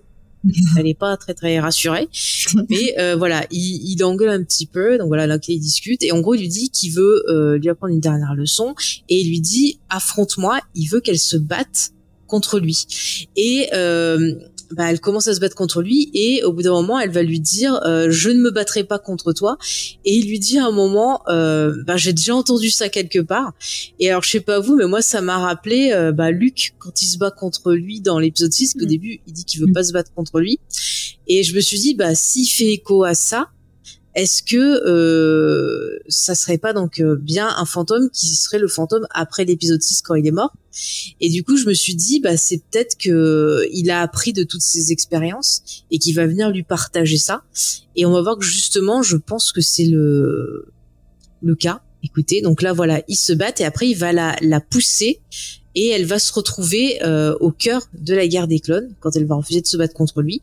Et alors là, c'est intéressant, on a beaucoup d'utilisation de brouillard, là vous le voyez. Mm. Et bien, euh, apparemment, c'est encore une fois de plus euh, un clin d'œil euh, à l'œuvre de Kurosawa. Alors j'ai pas réussi à trouver des captures d'écran bien où euh, il y avait justement des, des extraits euh, de, de scènes où on voyait euh, des combats de samouraïs euh, dans le dans le brouillard. Il y en a aussi dans Yojimbo. Euh, D'ailleurs, j'en profite pour rappeler, écoutez, euh, on a supprimé les rushs, on parle du film. Donc voilà, c'est vraiment. Ça, c'est pour nous montrer un peu la guerre et ça nous permet aussi euh, de euh, revivre un peu bah, pourquoi on aime Ahsoka. Euh, pourquoi on aime ce personnage-là Parce qu'il y a toute son humanité qui va ressortir au travers de ça. Et ça, nous qui connaissons la série, on est hyper touchés, on a le côté émotionnel qui revient. Mais je pense que ça permet aussi aux personnes qui n'ont pas vu euh, Clone Wars d'essayer un peu de situer qui était Ahsoka et de comprendre un peu plus aussi bah, ce qu'il a travaillé. Juste par contre, j'en profite euh, pour citer euh, la- l'actrice qui joue Ahsoka jeune. Je sais pas si je l'ai en gros plan. Bon, je l'ai un peu en gros plan là, mais l'actrice qui joue Ahsoka jeune dans les flashbacks, c'est Ariana Greenbolt que vous avez pu voir dernièrement dans le film Barbie, mais elle était aussi dans le film 65 avec Adam Driver. Donc c'est marrant. Voilà, elle a fait le petit-fils, le grand-père. Et je crois qu'elle a joué aussi une version jeune de Gamora dans euh, comment ça s'appelle dans les Avengers. Donc Mm. Voilà, je trouvais plutôt pas mal la, la petite. Je sais pas ce que vous en avez pensé, mais je trouvais mieux que Rosario Dawson entre parenthèses. Clairement. je me suis fait exactement la même réflexion. Elle avait. Euh... Alors c'est peut-être aussi parce que du coup elle, elle peut capitaliser sur ce qu'on connaît déjà d'Asoka puisque euh, bah, elle le joue à une période où on l'a déjà vu. Euh, mais j'ai trouvé voilà qu'elle faisait passer euh, beaucoup d'émotions, qu'elle avait beaucoup de, de fraîcheur malgré le, le, le, contexte qui se prête pas du tout à une personnalité pimpante, etc. Euh, mais ouais, elle m'a transmis des, des émotions euh, que effectivement j'ai pas eu euh, jusque là avec euh, Rosario Dawson. Mm. Et t'as euh, Sylvain dans le chat là qui dit bah c'est pas dur de jouer mieux que Rosario. Voilà. J'avoue que sur ce coup-là, euh, moi, je, bon, on en avait voilà. parlé euh, la semaine dernière. Euh, moi, je reste pas convaincue du jeu de du jeu de Rosario Dawson. Mm -hmm. mais voilà. On était assez. Donc, ouais, la, la, petite Ahsoka, c'était c'était une belle surprise, tant dans l'apparition. Mm -hmm parce que je m'attendais pas forcément à être projetée, enfin je m'attendais pas du tout d'ailleurs, à être projetée dans la guerre des clones. Mm. Euh, et en plus par la prestation de l'actrice, enfin voilà, c'est un win-win des deux côtés mm. quoi. Bah d'ailleurs, alors je vois euh, dans le chat XP qui dit euh, la bouilla c'est pour euh, cacher la misère surtout. Alors je suis pas tout à fait d'accord. C'est vrai qu'il y a les limites avec ce fameux jeu là devant ces grands écrans là, je sais plus comment ça s'appelle la technologie. Euh, le, volume. le, volume. voilà, c'est vrai que ça a des limites, mais je trouve que la lumière, euh, l'utilisation du brouillard, c'est intéressant parce que pour moi, c'est une représentation en fait de la peur d'Asoka. C'est-à-dire que Asoka, on voit qu'elle est traumatisée par ce qu'elle a vécu euh, pendant la guerre. Donc voilà, là on voit un peu mieux, c'est magnifique. Et on voit voilà le rouge, on voit le le un espèce de violet qui ressort tout. Et pour moi, c'est euh, la façon d'illustrer ce qu'il y a dans son esprit, savoir qu'elle revit ces souvenirs-là, euh, qu'elle qu'elle est hantée par ce qu'elle a vu, par les personnes qu'elle a menées au combat qu'elle a mené à la mort. Et il y a une scène, voilà, cette scène-là qui est pour moi très intéressante où euh, ça résume euh, le personnage quand elle touche le clone et qu'elle voit cette peine-là et ensuite elle va avoir cette discussion avec Anakin lui dit euh, moi c'est pas pour ça en gros que j'ai signé. ça m'a fait penser un peu à Rambo c'est vrai. Où Rambo il est oh c'était pas bagarre, c'est pas bon machin. Mais il y a un peu ça et là on a euh, Anakin qui lui dit, euh, qui lui rappelle des choses qui avaient été dites dans dans les autres films. Mace Windu on avait parlé, il y avait des choses qui avaient été dites aussi dans Clone Wars en disant que oui nous les Jedi euh, on est des gardiens de la paix, mais là on est dans un contexte qui fait que malheureusement on doit être des guerriers, on doit se battre. Et là, il commence à lui expliquer qu'en gros, si tu te bats pas, tu meurs. Et c'est un peu pour pour lui dire que ben il faut jamais cesser de de lutter pour s'en sortir parce que si tu te bats pas, tu te laisses bouffer par les choses. Et là, il essaye de lui dire il parle de lui-même en lui disant bah moi c'est ce que j'ai fait je me suis fait euh, voilà, j'ai arrêté de me battre, j'ai cédé au désespoir, donc j'ai perdu l'espoir, j'ai pas vu d'autres raisons de continuer et j'ai fait n'importe quoi.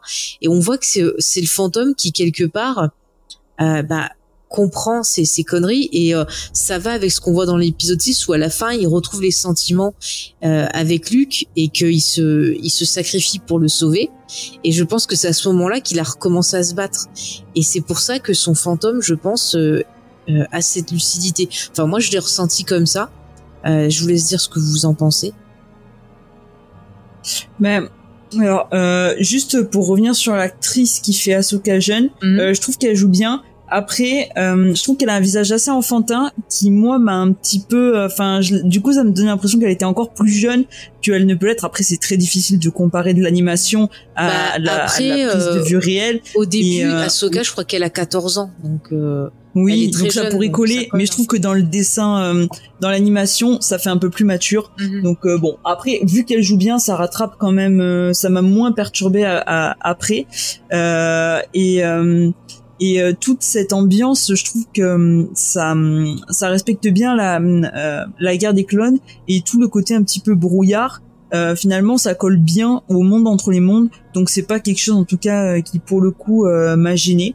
Après, j'ai trouvé que, que c'était vraiment intéressant de revenir à la guerre des clones et de voir, euh, ben, de poursuivre cet enseignement et, et de voir ben, peut-être que Anakin a une forme de maturité et de recul euh, vis-à-vis de tout ça. Mm. Euh, et voilà, moi, je, il m'a manqué quelques petits trucs. Enfin, après, c'est plus tard hein, parce que c'est sur la globalité, il m'a manqué quelques petits trucs, mais enfin, globalement satisfaite en tout cas de ces scènes-là. D'accord, bah, on va continuer. Alors Céline qui dit, c'est drôle parce que pour moi, au contraire, Anakin a tort à penser que la guerre est inéluctable.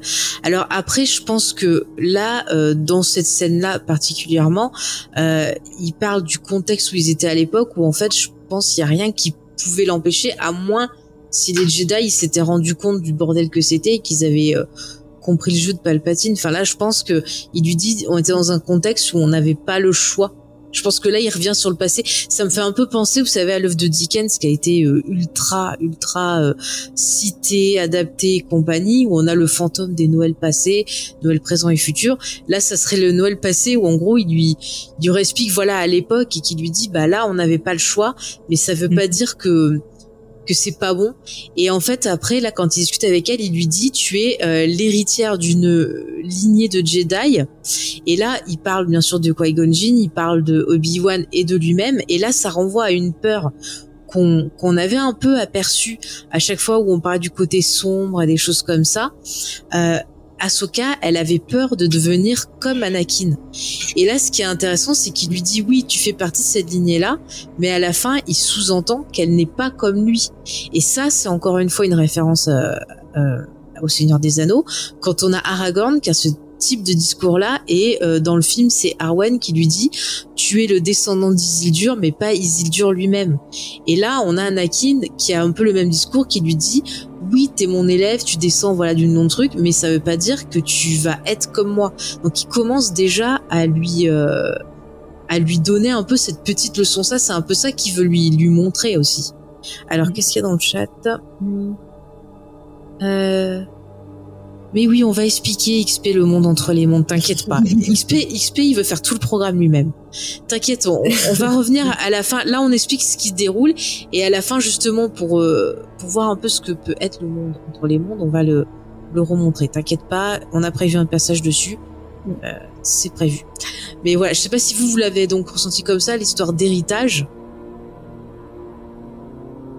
Oui, il y a une certaine enfin, filiation. Euh... Après, euh, on aurait aimé, euh, enfin moi personnellement, j'aurais aimé voir ce genre de scène aussi, euh, peut-être entre Luke et Anakin, une certaine transmission, etc. Alors peut-être que voilà, Luke n'est pas n'est jamais allé dans le monde entre les mondes. Peut-être que il y a quelque chose qui empêche euh, le Force Ghost de d'Anakin d'aller parler à Luke ou peut-être pas, peut-être que c'est quelque chose qu'on verra plus tard ou qu'on verra jamais. Euh, mais c'est vrai que c'est comme il nous a manqué, je trouve à un moment donné euh, quand on a vu Ahsoka avec Luke, il nous a manqué cette discussion euh, où Ahsoka aurait parlé d'Anakin à Luke. Mm. Voilà. Des petits fantasmes comme ça de, de fans. Donc là, il y a, il y a quelque chose effectivement de l'ordre de la de la transmission, peut-être de quelque part de réparer des, des erreurs, de faire, euh, enfin, je sais pas, amende honorable. Alors que bon, tu peux pas faire réellement amende honorable de, de tout ce qu'il a fait, mais euh, ouais, il y a, y a voilà quelque chose de l'ordre de, de se dire, mm la manière dont j'ai perçu ce que, ce que Anakin disait, c'est de faire en sorte que son héritage ne soit pas que Vador. Mm.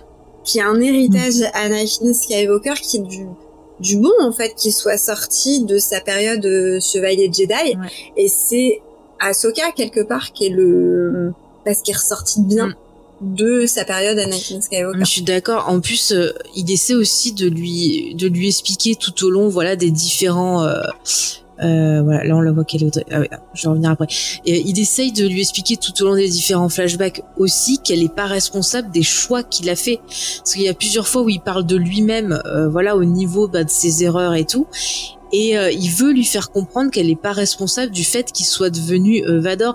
Et là, on a ces plans qui sont intéressants où on le voit euh, partir en Anakin et puis après, pouf, il se transforme en Vador et je trouve que c'est super. C'est ce côté un peu double personnalité comme ça et c'est en même temps encore une fois bah, symptomatique de la culpabilité d'Asuka qu'on ressentait et de à quel point ça l'a traumatisé en fait parce que on a une vision cauchemardesque de, de ce Vador. Regardez là dans le encore une fois, voilà, c'est vraiment le croque-mitaine un peu. C'est, elle se sent responsable de ça et c'est ça aussi qui la bloque et qui fait que bah elle a du mal avec Sabine parce qu'elle a tellement peur en fait de transmettre euh, à un élève euh, bah, peut-être les mauvais côtés de son maître et elle pense elle aussi être touchée qu'elle a du mal. Et ça c'est intéressant parce que c'est souvent des choses qu'on voit quand il y a des personnes qui euh, ont vécu un gros choc ou qui ont une maladie ou voilà qui ont des ancêtres voilà un peu compliqués dans leur famille et tout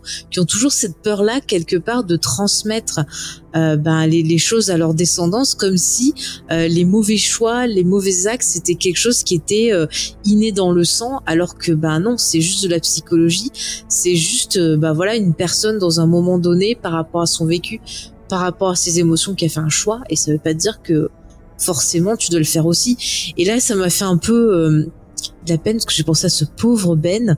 Encore une fois, s'il avait pu parler euh, à ses enfants, à ses petits enfants, peut-être qu'il aurait pas mal tourné. Et je me dis, il y a de la préférence. Je pense qu'il préfère plus Ahsoka comme fille que ses propres enfants. Je dis ça, je dis rien. Ou peut-être qu'il n'a pas les moyens de les contacter. Ah, possible, possible. Hmm. Je sais pas comment. Euh, euh, euh, J'en reviens aux légendes. Eh, c'est ma première référence légende. Hein. euh, dans le comics Legacy, donc qui se passe, donc lui, c'est presque 140 ans après la bataille de Yavin, où en fait le, le héros Kate Skywalker a, a, beaucoup de colère en lui, a tellement de colère en lui qu'en fait ça a empêché pendant des années le Force Ghost de son père d'entrer en communication avec lui. Mm. Donc on peut imaginer tout à fait que voilà, il y a des blocages euh, de la part des vivants qui empêchent les forces Ghost de venir communiquer euh, avec eux. On ne sait pas comment ça marche, on ne sait pas comment ça marche dans le canon non plus euh, à la base, mais voilà, j'imagine que c'est pas aussi simple que ah bah tiens aujourd'hui je vais me taper la discute avec mon petit-fils, tiens j'apparais devant lui. Voilà, je pense qu'il y a des mécanismes derrière qui sont plus euh, compliqués que ça. Que là, Anakin, il peut parler à Ahsoka parce qu'elle est entrée dans le monde entre les mondes. Faudra quand même nous expliquer un peu comment. euh, mais euh, peut-être que voilà, avec Luke, avec Ben, ça a pas pu se faire. Il n'y a pas eu l'occasion, il n'y a pas eu le vecteur qui permette de le faire. Après, on sait que Leia, euh, alors je crois que c'est, on sait ça par rapport à des romans et des comics.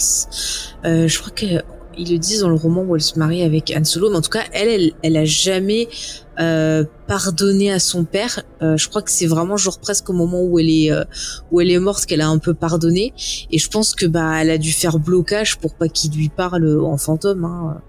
Mais c'est dommage qu'ils aient projeté sur le petit gamin encore une fois leur propre peur alors que bah là il est en train de dire euh, arrêtez de projeter ce que j'ai fait sur les autres parce que euh, ça n'a rien à voir euh, moi c'est moi et vous c'est vous quoi c'est un peu ce qu'il dit à, à la petite Ahsoka et ce qui est marrant c'est que quand elle a ce flash de Anakin qui se transforme en en Vador. Après, on la voit qui se bat et là, on revient au siège de Mandalore, donc qui est quelque chose qu'on voit dans la dernière saison de de The Clone Wars.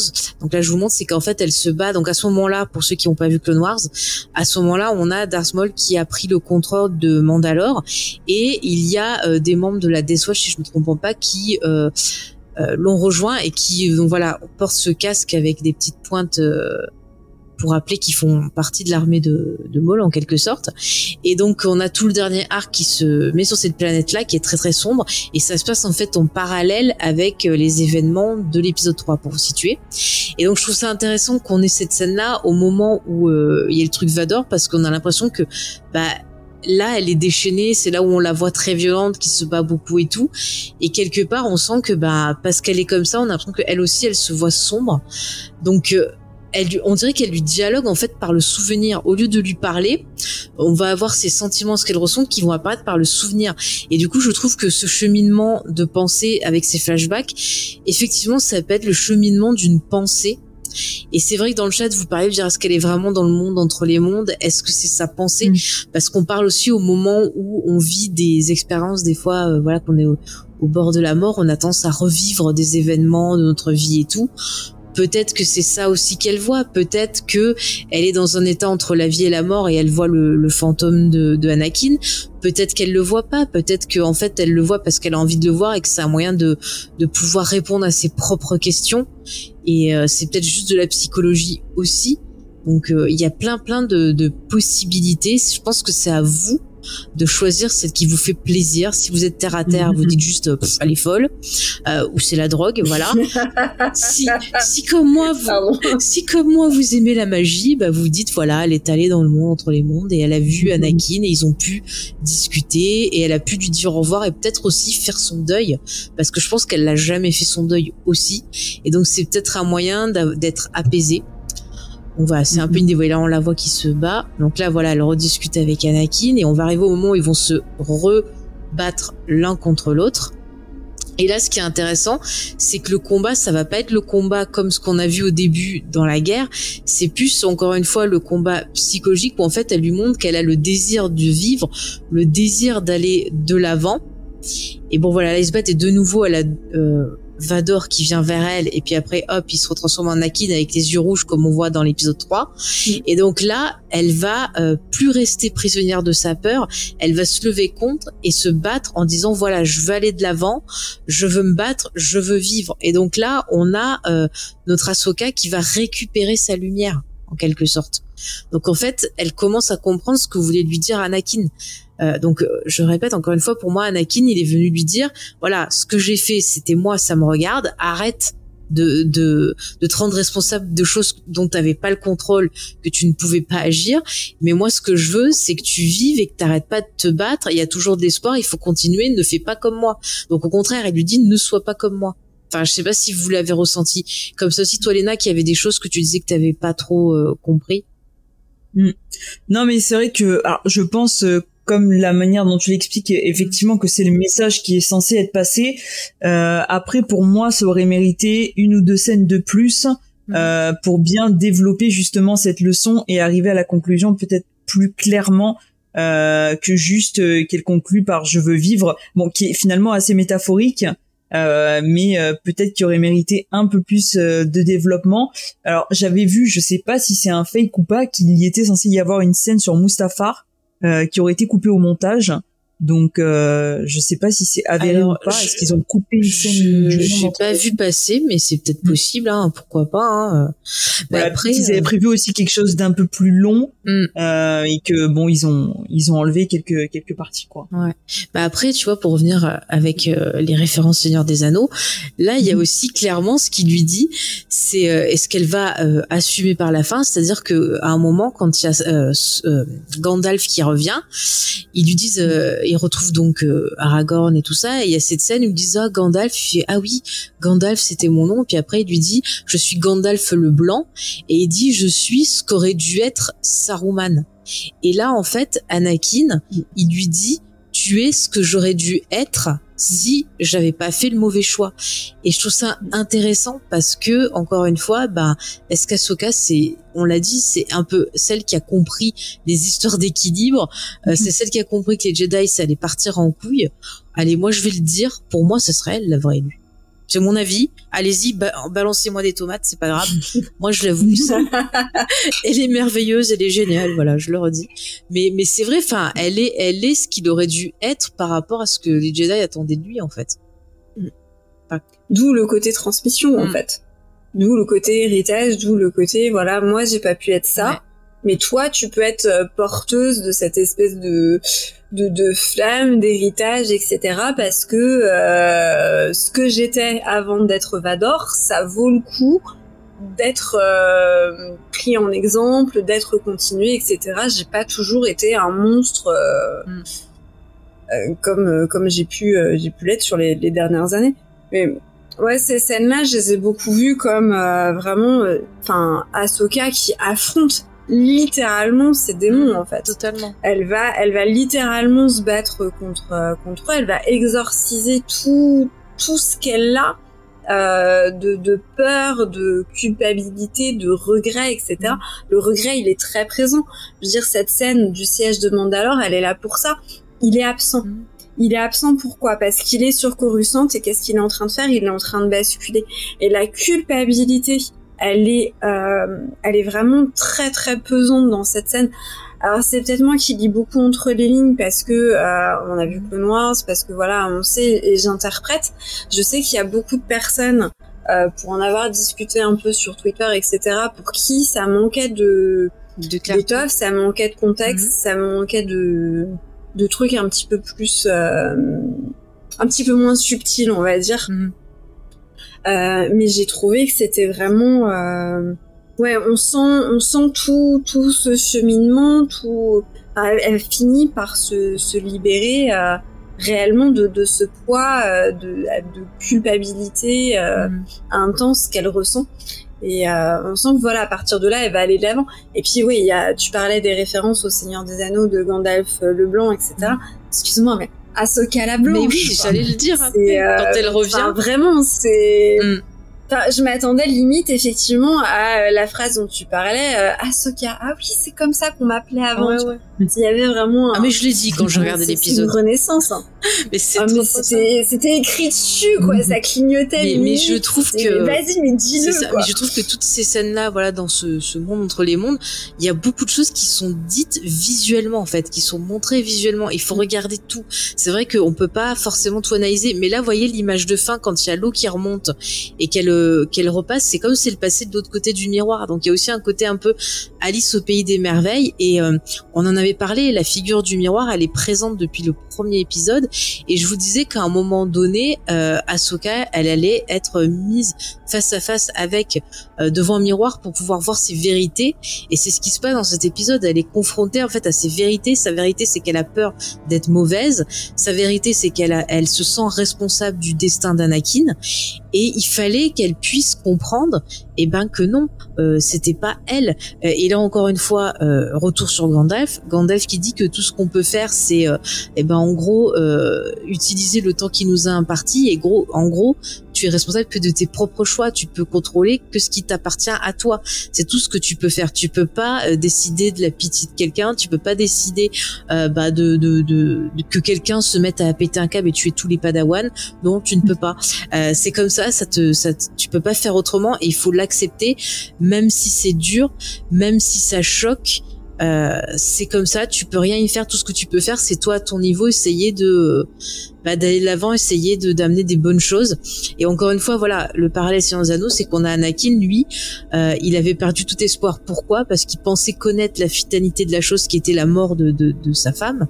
Et euh, sachant ça, il avait perdu le goût de vivre. Et c'est encore une fois ce que va dire Galadriel euh, quand elle parle, euh, voilà, dans son la fameuse scène avec le miroir de Galadriel, ce qu'on nous dit avec les Palantirs aussi qui ont rendu fou justement les les, les Nazgûl et on le voit avec Denethor, le, le père de Boromir, euh, qui est devenu fou en regardant des choses, en croyant que ça allait être l'apocalypse, que ça allait être voilà la fin du monde et tout, il avait perdu tout espoir et il a pété un câble. Et donc c'est aussi bien que quelque part, bah, Ahsoka, en voyant ces vérités-là, en faisant un peu le recul, en essayant de comprendre des choses, qu'elle puisse aller de l'avant. Et effectivement, vous voyez, quand elle est euh, endormie, qu'elle va se réveiller, retour de la lumière sur elle, elle est déjà très lumineuse endormie. Il y a un côté un peu conte de fées, je trouve, dans cette scène-là. C'est la princesse endormie qui va se, se, se réveiller. Donc voilà, on a plein plein plein de, références et voilà, là on la voit Ahsoka la blanche et elle sourit. Alors que euh, au début de la série, elle faisait très très triste. Donc là, c'est, on voit qu'elle a euh, vraiment euh, accompli une partie de son voyage, qu'effectivement maintenant, elle est en équilibre, elle est en acceptation d'elle-même, elle est en acceptation de ce qui s'est passé. Elle a trouvé la paix parce que pour elle quelque part, elle a pu faire le deuil d'Anakin et elle a vu que Anakin, ben, en étant fantôme, c'est peut-être comme ça qu'il a retrouvé aussi l'équilibre parce que bah il s'est retrouvé lui-même. Donc ça c'est euh, c'est assez intéressant et je pense que c'est c'est bien qu'on ait eu plein de visions d'Anakin mêlées parce qu'il a pu lui montrer tout son propre parcours à lui pour lui faire comprendre. Et c'est vrai que souvent quand tu fais de la psychologie euh, et que tu essayes un peu de, de, de comprendre, tu as tendance à projeter des choses sur les autres. Et on te fait prendre du recul en posant des questions. Et on te fait comprendre que ben les autres ils font leur vie, tu peux pas projeter des choses sur eux, tu peux pas penser à leur place. Et que ben souvent quand tu penses à leur place, c'est en fait tes propres peurs que tu mets sur eux. Et ça, c'est ce qu'elle a pris, je pense, conscience euh, aussi. Enfin, moi, je l'ai ressenti comme ça. Mhm. Je vous laisse intervenir. Léna, si tu veux rajouter quelque chose. Non, non, je suis d'accord. Et puis c'est vrai que la manière dont dont vous l'exprimez justement et les parallèles faits, euh, ça rend aussi euh, bah, le message plus clair. Et on sent en tout cas entre le début d'épisode ou en tout cas entre euh, l'épisode précédent et celui-là qu'il y a une vraie évolution dans le personnage d'Ahsoka et euh, et sans doute qu'elle qu'elle avait besoin de ça pour aller ensuite euh, Mm. affronter Tron par la suite quoi. Mais ça fait très, encore une fois, euh, arts martiaux, où t'as le, le, Mhm. tu vois, le, le combattant qui a fait un entraînement, qui a trouvé la zénitude et qui va arriver, voilà, pour faire son combat. l'affrontement final. Voilà, ou genre si vous, si vous êtes fan de Dragon Ball, enfin plus Dragon Ball Z, il y a Son Goku qui revient après un entraînement, là, qui va nous faire son truc de super guerrier avant un combat, il y a ce côté-là un peu où on sent de nouveau une force, une sérénité. Et donc ça va être intéressant. Je pense que maintenant elle est dans l'état de pouvoir être à l'écoute de Sabine. Et là on va, on a cette scène. Alors je sais pas, non j'ai pas pris le truc. Euh, on a cette scène où après elle écoute un peu comme elle avait fait au premier épisode pour savoir ce qui s'est passé. Et on voit que bon quand elle comprend que Sabine elle, elle est partie avec l'autre, elle est pas étonnée parce qu'elle comprend que là c'est un petit peu sa faute aussi parce qu'elle n'était pas à l'écoute. Mais là on voit qu'elle est à Mhm. l'écoute, qu'elle a ressenti, qu'elle a entendu ce qui s'est dit et je pense qu'elle va être plus dans une position où elle va pouvoir la récupérer. Enfin elle a pas l'air de se faire du souci plus que ça, elle a l'air plus euh, résignée à dire ah c'est bon je vais euh, je vais les récupérer quoi. Je sais pas ce que vous en pensez. Non, je suis d'accord. Ouais, elle a pris un, elle a pris un nouveau départ. Bah oui. Et d'ailleurs, voilà, elle va se faire des amis en parlant aux, aux baleines, Ouais. les magnifiques baleines. Et euh, là, elle va nous la jouer Pinocchio. Encore une fois, vous avez vu dans cet épisode, on est très dans les contes ou dans les histoires un peu, euh, voilà, puisqu'on a des références à une princesse endormie, Alice au pays des merveilles, maintenant Pinocchio. Euh, voilà. Est-ce qu'Asoka serait la prochaine Ah oui, princesse J'avais Disney pensé à Jonas et le ventre de la baleine. Oui, vois, aussi, J'avais pas pensé à aussi, aussi, ouais. Mais euh, Oh non, mais je propose qu'Asuka soit dans les princesses aussi. Disney avec Leia, voilà. On aurait des personnages plus intéressants. Je dis ça, je dis rien. Mm. Mais bon, en tout cas, voilà, elle va, elle va partir. Vous voyez, elle leur parle. Elle a la sérénité, elle communique. Euh, c'est la femme qui murmurait à l'oreille des baleines. C'est fantastique. Et Sylvain qui dit elle a fait un AVC à Soka. C'est possible aussi, hein, euh, tout est possible. Ce qui pourrait expliquer euh, pourquoi elle est dans le monde entre les mondes. Ah, tu sais, si elle a eu une, expérience de mort imminente. ah, peut-être. Voilà, c'est tout à fait possible. Peut-être, peut-être. Alors du coup, avant de conclure le, la partie euh, Ahsoka, euh, on va faire ce que notre ami euh, XP avait réclamé, un point le monde entre les mondes. Alors j'ai quelques petites illustrations, je m'excuse, j'ai pas pu trouver en meilleure qualité, mais tiens, Eris, est-ce que tu veux euh, resituer un peu tout ça? Ouais, j'ai fait, fait mes devoirs. Euh, parce que voilà, le monde entre les mondes, quand j'ai essayé de l'expliquer la semaine dernière là sur le Geek Squadron, je me suis un peu emmêlé les pinceaux parce que c'est très clair dans ma tête, mais ça allait pas quand je veux l'expliquer. Donc du coup, je suis allée chercher un petit peu, voilà, sur euh, ma bible référence qui est Wikipédia, meilleur nom de wiki ever. Euh, et donc en fait, euh, Wikipédia définit le monde entre les mondes comme un plan euh, mystique à l'intérieur de la force, une collection de portes et de sentiers existants entre le temps et l'espace et qui lie tous les instants du temps ensemble. Voilà. Donc le monde entre les mondes, on l'a vu euh, pour la première fois dans la série Rebels. encore une fois, on enfonce le clou, hein, mais c'est une série qu'il faut voir euh, et que c'est difficile de regarder Ahsoka sans avoir vu euh, mhm. cette, cette série. ce que j'ai découvert, c'est que a priori, le monde entre les mondes aurait été théorisé par un Jedi. C'est quelque chose qu'on voit dans les textes sacrés. C'est la première image que tu nous montres. Oui, celle en haut, la blanche avec. Un voilà, ouais voilà, qui est dans les, les, livres sacrés sur Arcto que euh, Rey récupère, mm. enfin, subtilise. Mais d'ailleurs, euh, dans l'épisode 9, quand elle euh, elle regarde les livres, en fait, on peut voir cette illustration-là à un moment. Donc voilà, donc ça existe, ça y est. Voilà. Et donc l'apparence du monde entre les mondes pourrait varier selon euh, la personne et selon le mode d'entrée, ce qui expliquerait que le monde entre les mondes de Rebels qu'on voit euh, sur ton image en bas à droite mhm. et le monde entre les mondes qu'on a vu dans Ahsoka soit différent. Ce soit pas juste un choix esthétique entre euh, mhm. le live action et l'animation. Euh, donc le, comme on disait, hein, le monde entre les mondes, ça va permettre ces passerelles euh, entre euh, différents chemins, différentes époques. Est-ce que c'est un noyau pour accéder à différents univers qui coexistent les uns à côté des autres? On n'a pas encore ces, ces informations-là. En tout cas, ce qu'on sait, c'est que c'est quand même grandement lié à, au bestiaire, mhm. puisque sur l'Otal, hein, qui est un des portails d'entrée du, du monde entre les mondes, euh, c'est les lots qui vont nous permettre euh, d'y accéder, les lots de la fresque qui vont faire, enfin, de la fresque de Mortis, là, qui est, tout en là sur euh, la troisième image, qui vont permettre l'ouverture du portail. Alors, je vais faire une petite digression sur Mortis, parce qu'on peut pas parler du monde entre les mondes sans parler de Mortis et du monoïde de Mortis. Mhm. Alors ça, c'est un arc qu'on a vu dans The Clone Wars. C'était un arc avec euh, Anakin, Ahsoka et je crois qu'il y avait Obi-Wan oui, aussi, oui. de mémoire euh, où euh, en fait ils vont découvrir un monolithe euh, qui flotte dans l'espace, euh, avec qui est habité, c'est un espèce de, de, microcosme qui est habité par trois personnages qui sont grosso modo des divinités. Le père, celui qu'on voit au milieu, euh, le fils qu'on voit à droite et la fille qu'on voit euh, à gauche, et qui sont un peu des représentations de la force le père étant un peu cette idée que ça va, il enveloppe tous les côtés de la force. Le fils penche plus euh, côté obscur, la fille penche plus euh, côté lumineux. Faire un très très gros parce que Mortis c'est un petit peu plus euh, que ça quelque part. Et donc il y a cette fresque sur le mur du temple Jedi de l'Otal qui en fait cette fresque va permettre d'entrer dans le mur dans le monde entre les mondes on retrouve hein, de toute façon euh, cette, euh, cette même représentation visuelle qu'on va retrouver sur les différentes cartes, hein, les cercles, les traits, etc. On a déjà cette idée un peu de carte.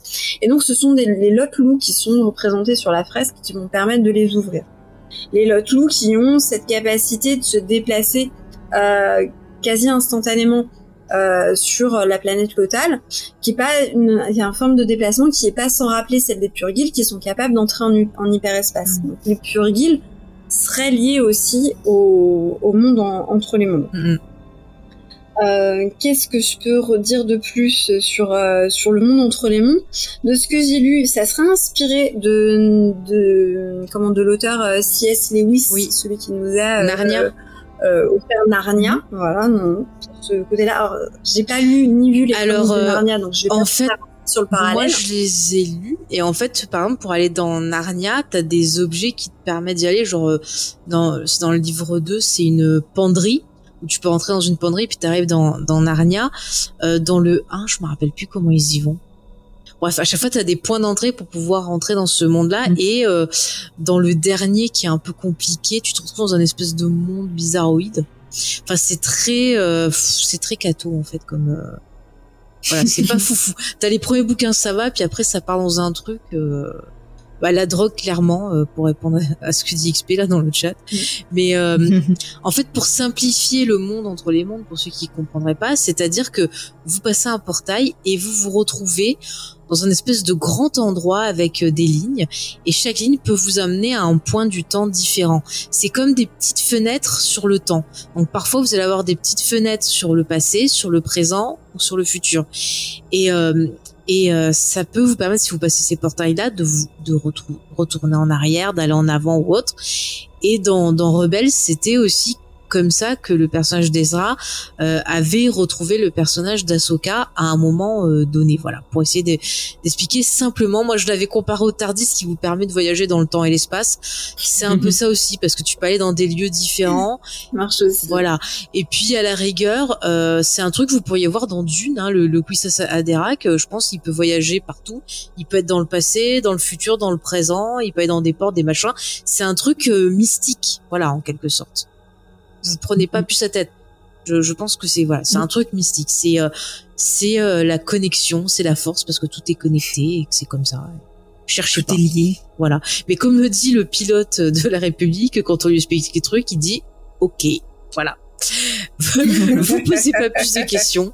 Ça- Je pense que chacun y voit ce qu'il veut. Ça peut être euh, un purgatoire, ça peut être euh, un truc, euh, voilà, comme si, comme si vous étiez entre deux murs. Voilà, hein, ça peut être un, Mhm. je sais pas moi, un couloir entre deux pièces. euh, voilà, comme vous le, le ressentez, ça peut être de la méditation, ça peut être voilà, ce que vous voulez.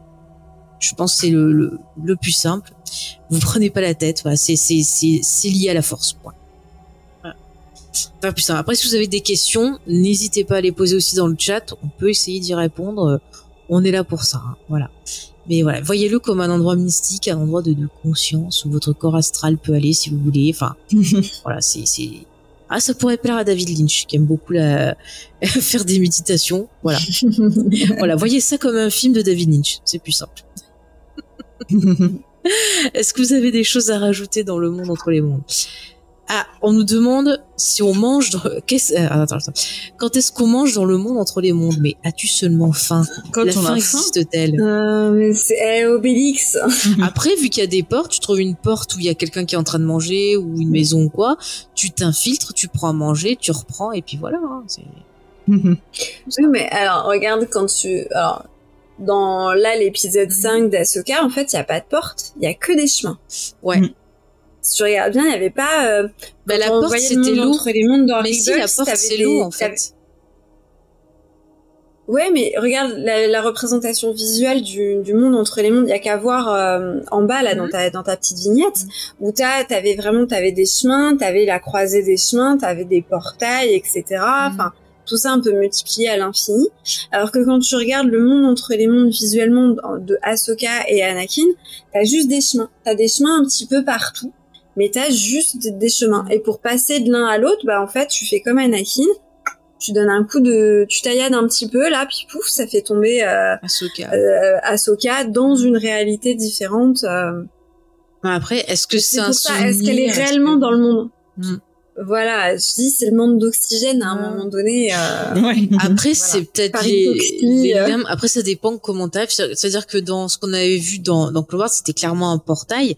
Mais là, elle, quand elle y va, elle est quand même, je veux dire, euh, elle est tombée dans l'eau, elle doit être entre la vie et la mort. Enfin, logiquement, tu te noies, quoi. C'est pour ça que je pense à une hallucination mm. plus que euh, c'est sa représentation du monde entre les mondes, mm. euh, plus que le véritable monde entre les mondes.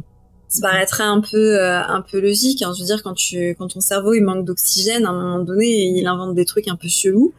Euh, voilà, pourquoi pas, hein, c'est une explication comme une autre. Ah oui, oui. après moi j'ai pensé qu'il y avait un portail qui était plus dans l'eau, puisque l'eau faisait office de de portail à la fin pour la ramener et après j'ai pensé que bah quand elle voit Anakin euh, bah c'était plus je voyage dans ta tête ou truc comme ça que vraiment elle passe par une porte ou un truc comme ça.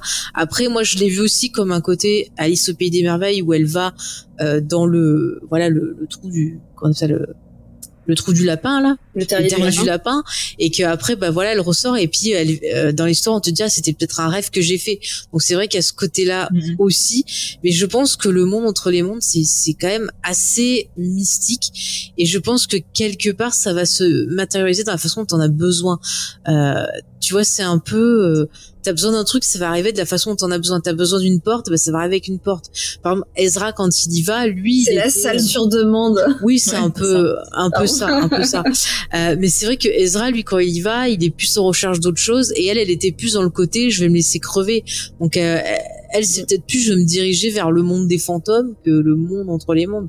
Donc, c'est plus, euh, c'est un monde mystique. Après, est-ce que c'est le même que celui où a été l'autre Je ne sais pas. Est-ce qu'il s'est transformé je ne sais pas aussi. Mais bon, moi j'ai envie de croire, en tout cas c'est ma croyance, que elle a rencontré le fantôme de son maître et que au moins elle a pu avoir les réponses dont elle avait besoin et avoir le recul et repartir de l'avant. Voilà, moi je l'ai, je l'ai senti comme ça. Voilà, je, je me prends pas plus la tête. C'est comme ça, c'est une rencontre de fantôme.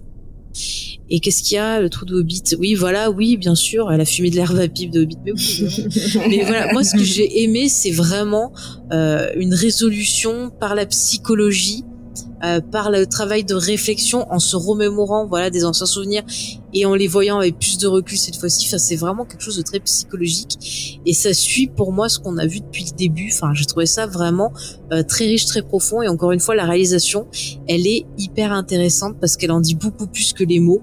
Parce que finalement Ahsoka euh, son raisonnement on va l'avoir par les mots par la gestuelle plus que par le dialogue. Enfin voilà c'est voilà, J'arrête de vous embêter avec ça. Euh, je suis pas là pour vous convaincre hein, si vous n'avez pas aimé. Je vous partage juste euh, voilà mon mon sentiment et je vous remercie de l'avoir écouté. Euh, vous êtes très gentil dans le chat et vous aussi, mesdemoiselles. Euh, Est-ce qu'on passerait pas maintenant à la dernière partie qui va être, je pense, courte, puisqu'il n'y a pas grand-chose à dire, c'est Hera et son La enfant. pauvre Hera. Oh là là. Mais pauvre Hera, donc euh, on l'a vu, elle a désobéi, elle est euh, partie pour euh, essayer de d'aider Ahsoka avec son enfant, le petit euh, Jason, qui a hâte de rencontrer son meilleur ami Ben Solo. Euh, on a hâte de voir ça aussi. Donc elle est arrivée sur la planète, voilà. mais où qu'elle est Ahsoka On la cherche. Et là il y a le petit qui dit oh mais euh, tu entends pas j'entends des gens qui se battent euh, c'est vraiment très très fort. Donc il entend euh, vous voyez il est assis au bord de l'eau avec Chopper et il entend donc les les petits les petits combats de sable donc on comprend qu'il est quand même fort sensitive hein, en tout cas qu'il a ses pouvoirs de Jedi qui se qui se réveillent. Et donc là, on se dit c'est mal barré parce que s'il s'en va pas avec Ahsoka, ceux qui n'arrivent pas à la fin de l'épisode, voilà, il lui reste qu'un seul endroit pour devenir Jedi. Et donc c'est très très pareil. Et là, ce que j'aime bien dans cette image que je vous propose, euh, le ce que tient euh, Hera, ça me rappelle ce qui est utilisé dans l'épisode 5 quand il recherche Luke sur Hot. Je sais pas si c'est exactement la machine, mais ça me fait penser à ça. Ah. Ah, pareil, ça m'a fait tout de suite tilt. J'ai poussé du coup de mon mari en disant, ah, regarde, c'est le truc de haine euh, sur mhm. Hot quand il cherche Luke et tout. Et c'est marrant parce que du coup, ça permet à la fois de faire une mention indirecte à Han Solo, mais on a aussi Ah une, une mention directe de, euh, on nous parle du sénateur Organa. Ouais. Donc voilà, on a Han et Leia qui sont mentionnés dans cet épisode. euh, voilà, je trouvais ça mignon. c'était- Et Kanan aussi. Oui, et Kanan Oui, aussi. qui réexplique.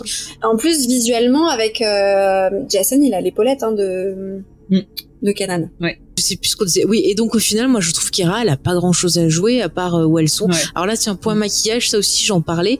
Et en fait, j'ai trouvé, moi, ce qui me gêne, c'est qu'il manque euh, clairement des ombres en fait sur le visage pour contrebalancer tout ce vert et donner un côté un peu plus naturel et je pense que le, les lentilles des yeux elles sont trop euh, intenses après voilà c'est mon avis Mm. et c'est con j'aime beaucoup l'actrice mais vraiment elle a rien à jouer à part l'archétype de la Ouais. mère et encore elle est mère avec Mm. tout le monde mais alors son gosse euh, comme tu le disais Sylvain elle Mm. le surveille pas il est quand même au bord d'une falaise hein. Mais il est avec, euh, il, est, il est avec Chopper. Mais Chopper s'en occupe mieux que sa mère. C'est c'est Chopper. C'est- D'ailleurs, c'est trop mignon. Il s'en occupe trop bien. Et c'est un petit papa de. J'adore Chopper. Je vous le dis. J'adore Chopper. On ne voit pas oui, assez de Chopper. Mais oui. Ça m'a beaucoup fait penser, tu sais, euh, les gamins avec leur gros Saint-Bernard. euh, Oui, c'est ça. on est vraiment dans ce truc-là. C'est Belle tu et le- Sébastien. T'as le Saint-Bernard qui monte là. Oui, c'est ça. C'est exactement ça. Voilà, mais il y a, il y a ce côté un peu, ouais, voilà, connivence entre euh, entre l'enfant et le droïde. Enfin, Mhm. tu vois, ils sont assis l'un à côté de l'autre, euh, en silence, comme s'ils se comprenaient sans les mots. Enfin, voilà, il y a quelque chose qui se dégage en fait de la relation euh, Chopper-Jason qui est assez euh, qui est assez sympa au final. Mais alors, ce que je trouve très enfantin. mais- Pardon, excuse-moi. Vas-y, finis. Non, non, c'est. Je sais ce que je trouve fou, c'est qu'il arrive à donner des émotions au robot, que ce soit euh, Yang là et le, le petit euh, le petit Chopper.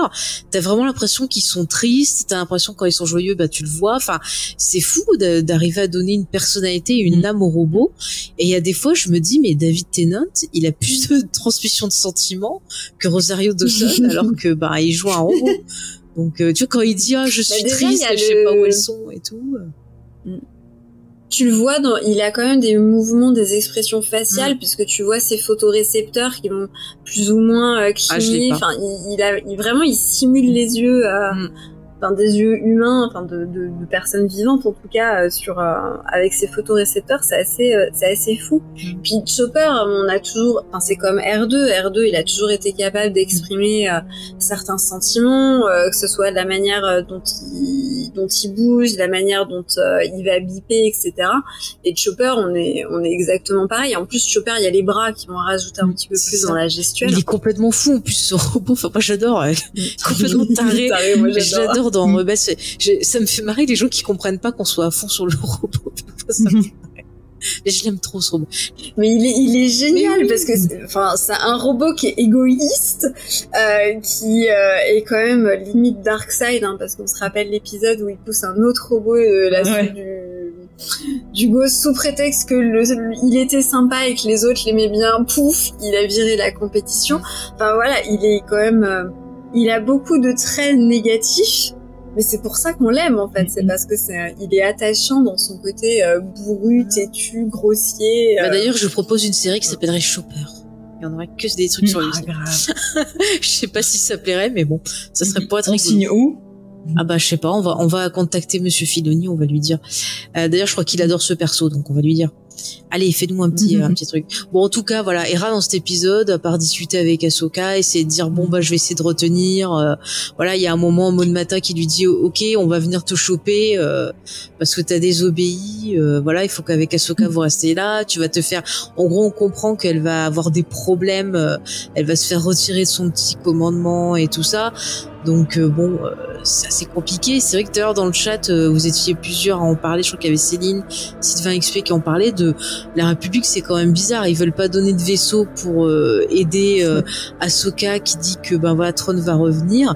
Et puis euh, après, euh, ben voilà, ils viennent la chercher elle pour la mettre euh, en, en tôle quoi. Enfin voilà. Mm.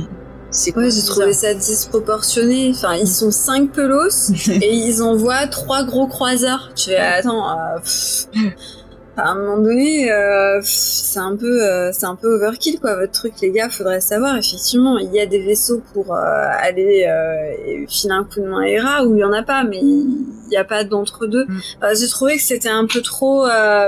Euh, c'était un peu too much ce côté euh, ah bah on va vous destituer de votre commandement. Alors déjà, d'où c'est le Sénat qui juge ça, puisque c'est la flotte, c'est les militaires, donc logiquement, ça doit passer en, en cour martiale et pas en cour sénatoriale. Donc déjà, a un peu un mélange de pouvoir qui est, euh, qui est un peu inquiétant Mhm. si les politiques ont tant la main mise que ça sur, euh, sur le militaire. Mhm.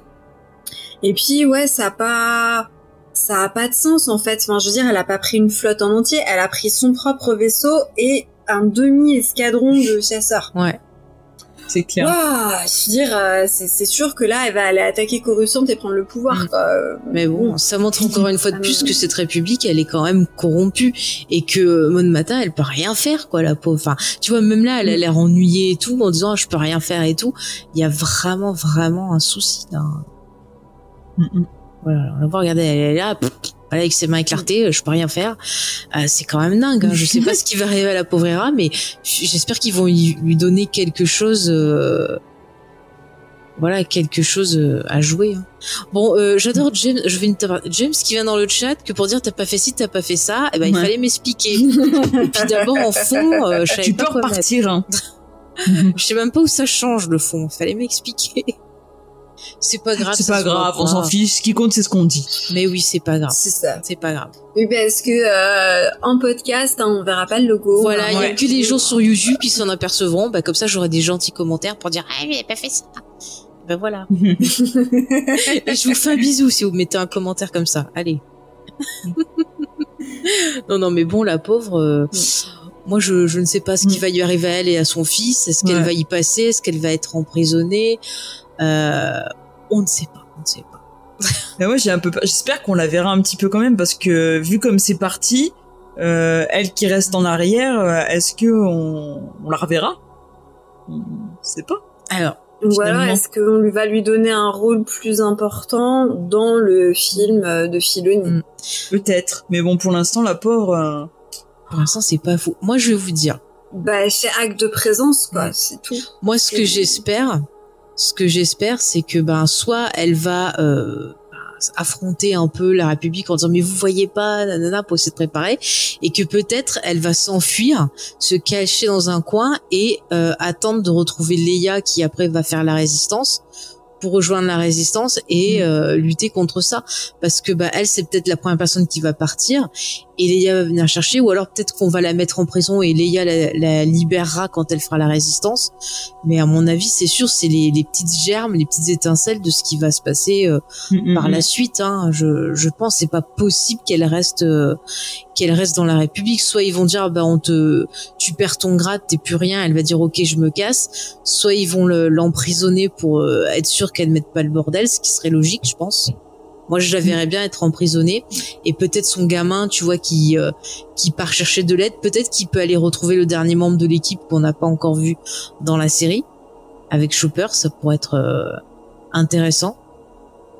Je, mm-hmm. voilà, j'espère que ça va être ça, ou alors qu'effectivement qu'elle ait un rôle plus important dans le film de Filoni. Mais euh, c'est quand même, euh, voilà, dommage parce que Hera, encore une fois, c'est une excellente pilote, c'est une excellente, euh, voilà, commande. Enfin, je sais plus ce que c'est son grade. En tout cas, c'est quelqu'un qui est, qui est vraiment une bonne dirigeante. voilà, c'est quelqu'un qui effectivement a ce sens un peu matériel, qui a ce sens, on essaie de communiquer, de régler les problèmes, qui, voilà, elle dirigerait la République, on n'aurait pas eu de problème. Moi, je dis ça. Euh, elle aurait été très bien, mais bon.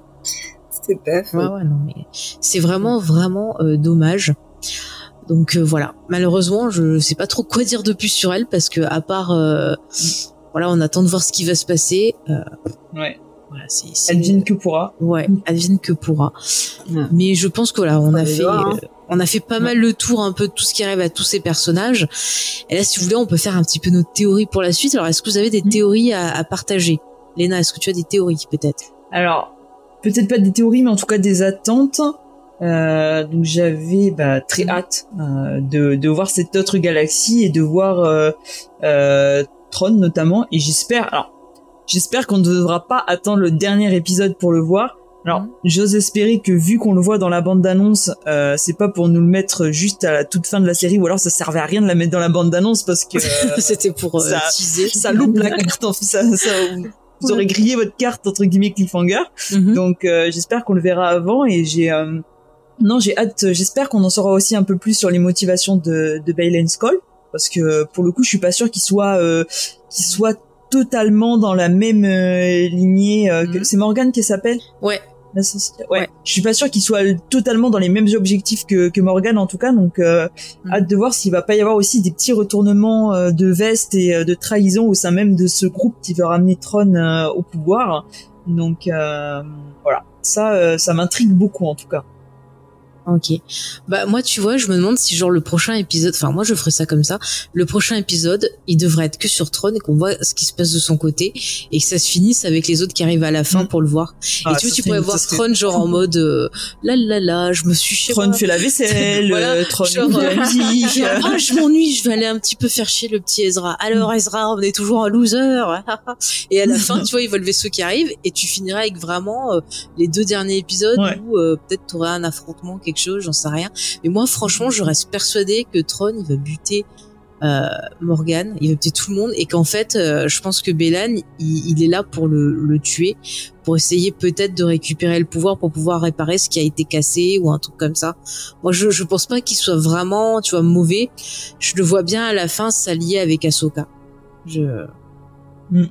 Je sais pas. Je pense En tout qu'Ahsoka. cas, j'ai bien envie de voir le petit Mikkelsen jouer un petit peu quoi. Bah ouais. qui lui bah, donne euh, de quoi faire, qui nous fasse pas. euh, Ça serait sympa. Parce qu'il était très bien dans, dans la série Rebels, ce qu'il faut le dire, il avait euh, Ouais. interprété le rôle de Throne dans la, la série Rebels, Mm. et il était excellent, c'était vraiment un bon méchant. Il y avait des, franchement, il y avait des scènes qui étaient super cool, euh, où tu voyais effectivement que c'était un méchant qui regardait l'art pour comprendre son ennemi, euh, qui regardait Mm. bah, la psychologie pour encore une fois essayer de le déstabiliser Mm. plus que par le physique. Euh, T'avais vraiment l'impression que le gars, il, est, il avait euh, trois, quatre coups d'avance, et que tu pouvais jamais t'en sortir. Donc c'est pour ça je me dis, moi, j'aurais fait un épisode centré que sur lui où on aurait vu justement comment il rentre en contact avec Morgan et peut-être combler les trous de la carte. Ça, ça serait bien. Et que voilà, cet épisode-là se finisse avec l'arrivée de, de Morgan et euh, Mm. qu'on ait un, un twist. Euh, voilà, euh, un twist genre euh, ah il va tous en fait il s'était servi d'eux il en avait rien à foutre et il va débarquer avec des, des alliés à lui et puis hop euh, voilà quoi. Mm. Bah, c'est vrai que j'aimerais bien un truc comme ça avec vraiment deux épisodes après qui soient très très denses en matière de de suspense, de de rythme et de trucs comme ça, euh, Mm. pour que ça prépare pour le film, pour qu'à la fin de la série on ait quelque chose de fort qui nous fasse dire oh, putain je veux voir le film là, faut qu'il y ait quelque chose. Voilà. Après, du Ouais. côté des, euh, de Hera, je me dis, si elle s'échappe, je la vois bien euh, aller euh, chercher euh, le Mandalorien. Ou alors qu'ils sont potes, euh, le pilote de X-Wing qui a cherché le dernier membre de l'équipe, et euh, bah, le Mandalorien avec Grogu et tout ça, pour euh, soit la, la libérer, soit préparer l'arrivée de Tron. Enfin, il faut, je pense, à un moment donné, euh, qui débarque pour préparer pour le, le film aussi de de Filoni qui doit euh, justement relier un peu tout ça, ça pourrait être sympa aussi quoi. Enfin, je, je sais pas ce que vous en pensez. Mais il y a encore beaucoup de trous à combler quand même en Ouais. trois épisodes. euh, Enfin, moi, j'ai un peu peur euh, de voilà, que ça soit rushé, qu'il y ait trop de choses laissées euh, En suspens. en suspens ou mises de côté. euh, et puis, euh, ouais, je, je suis sceptique. Alors c'est vrai qu'on nous a annoncé pour l'instant à Ahsoka, voilà, une saison. Je reste quand même sceptique sur une seule saison. euh, pour moi, il en faut plus pour préparer euh, quelque chose qui va lier Mm. avec euh, parce qu'un film, allez, on est sur 2h30.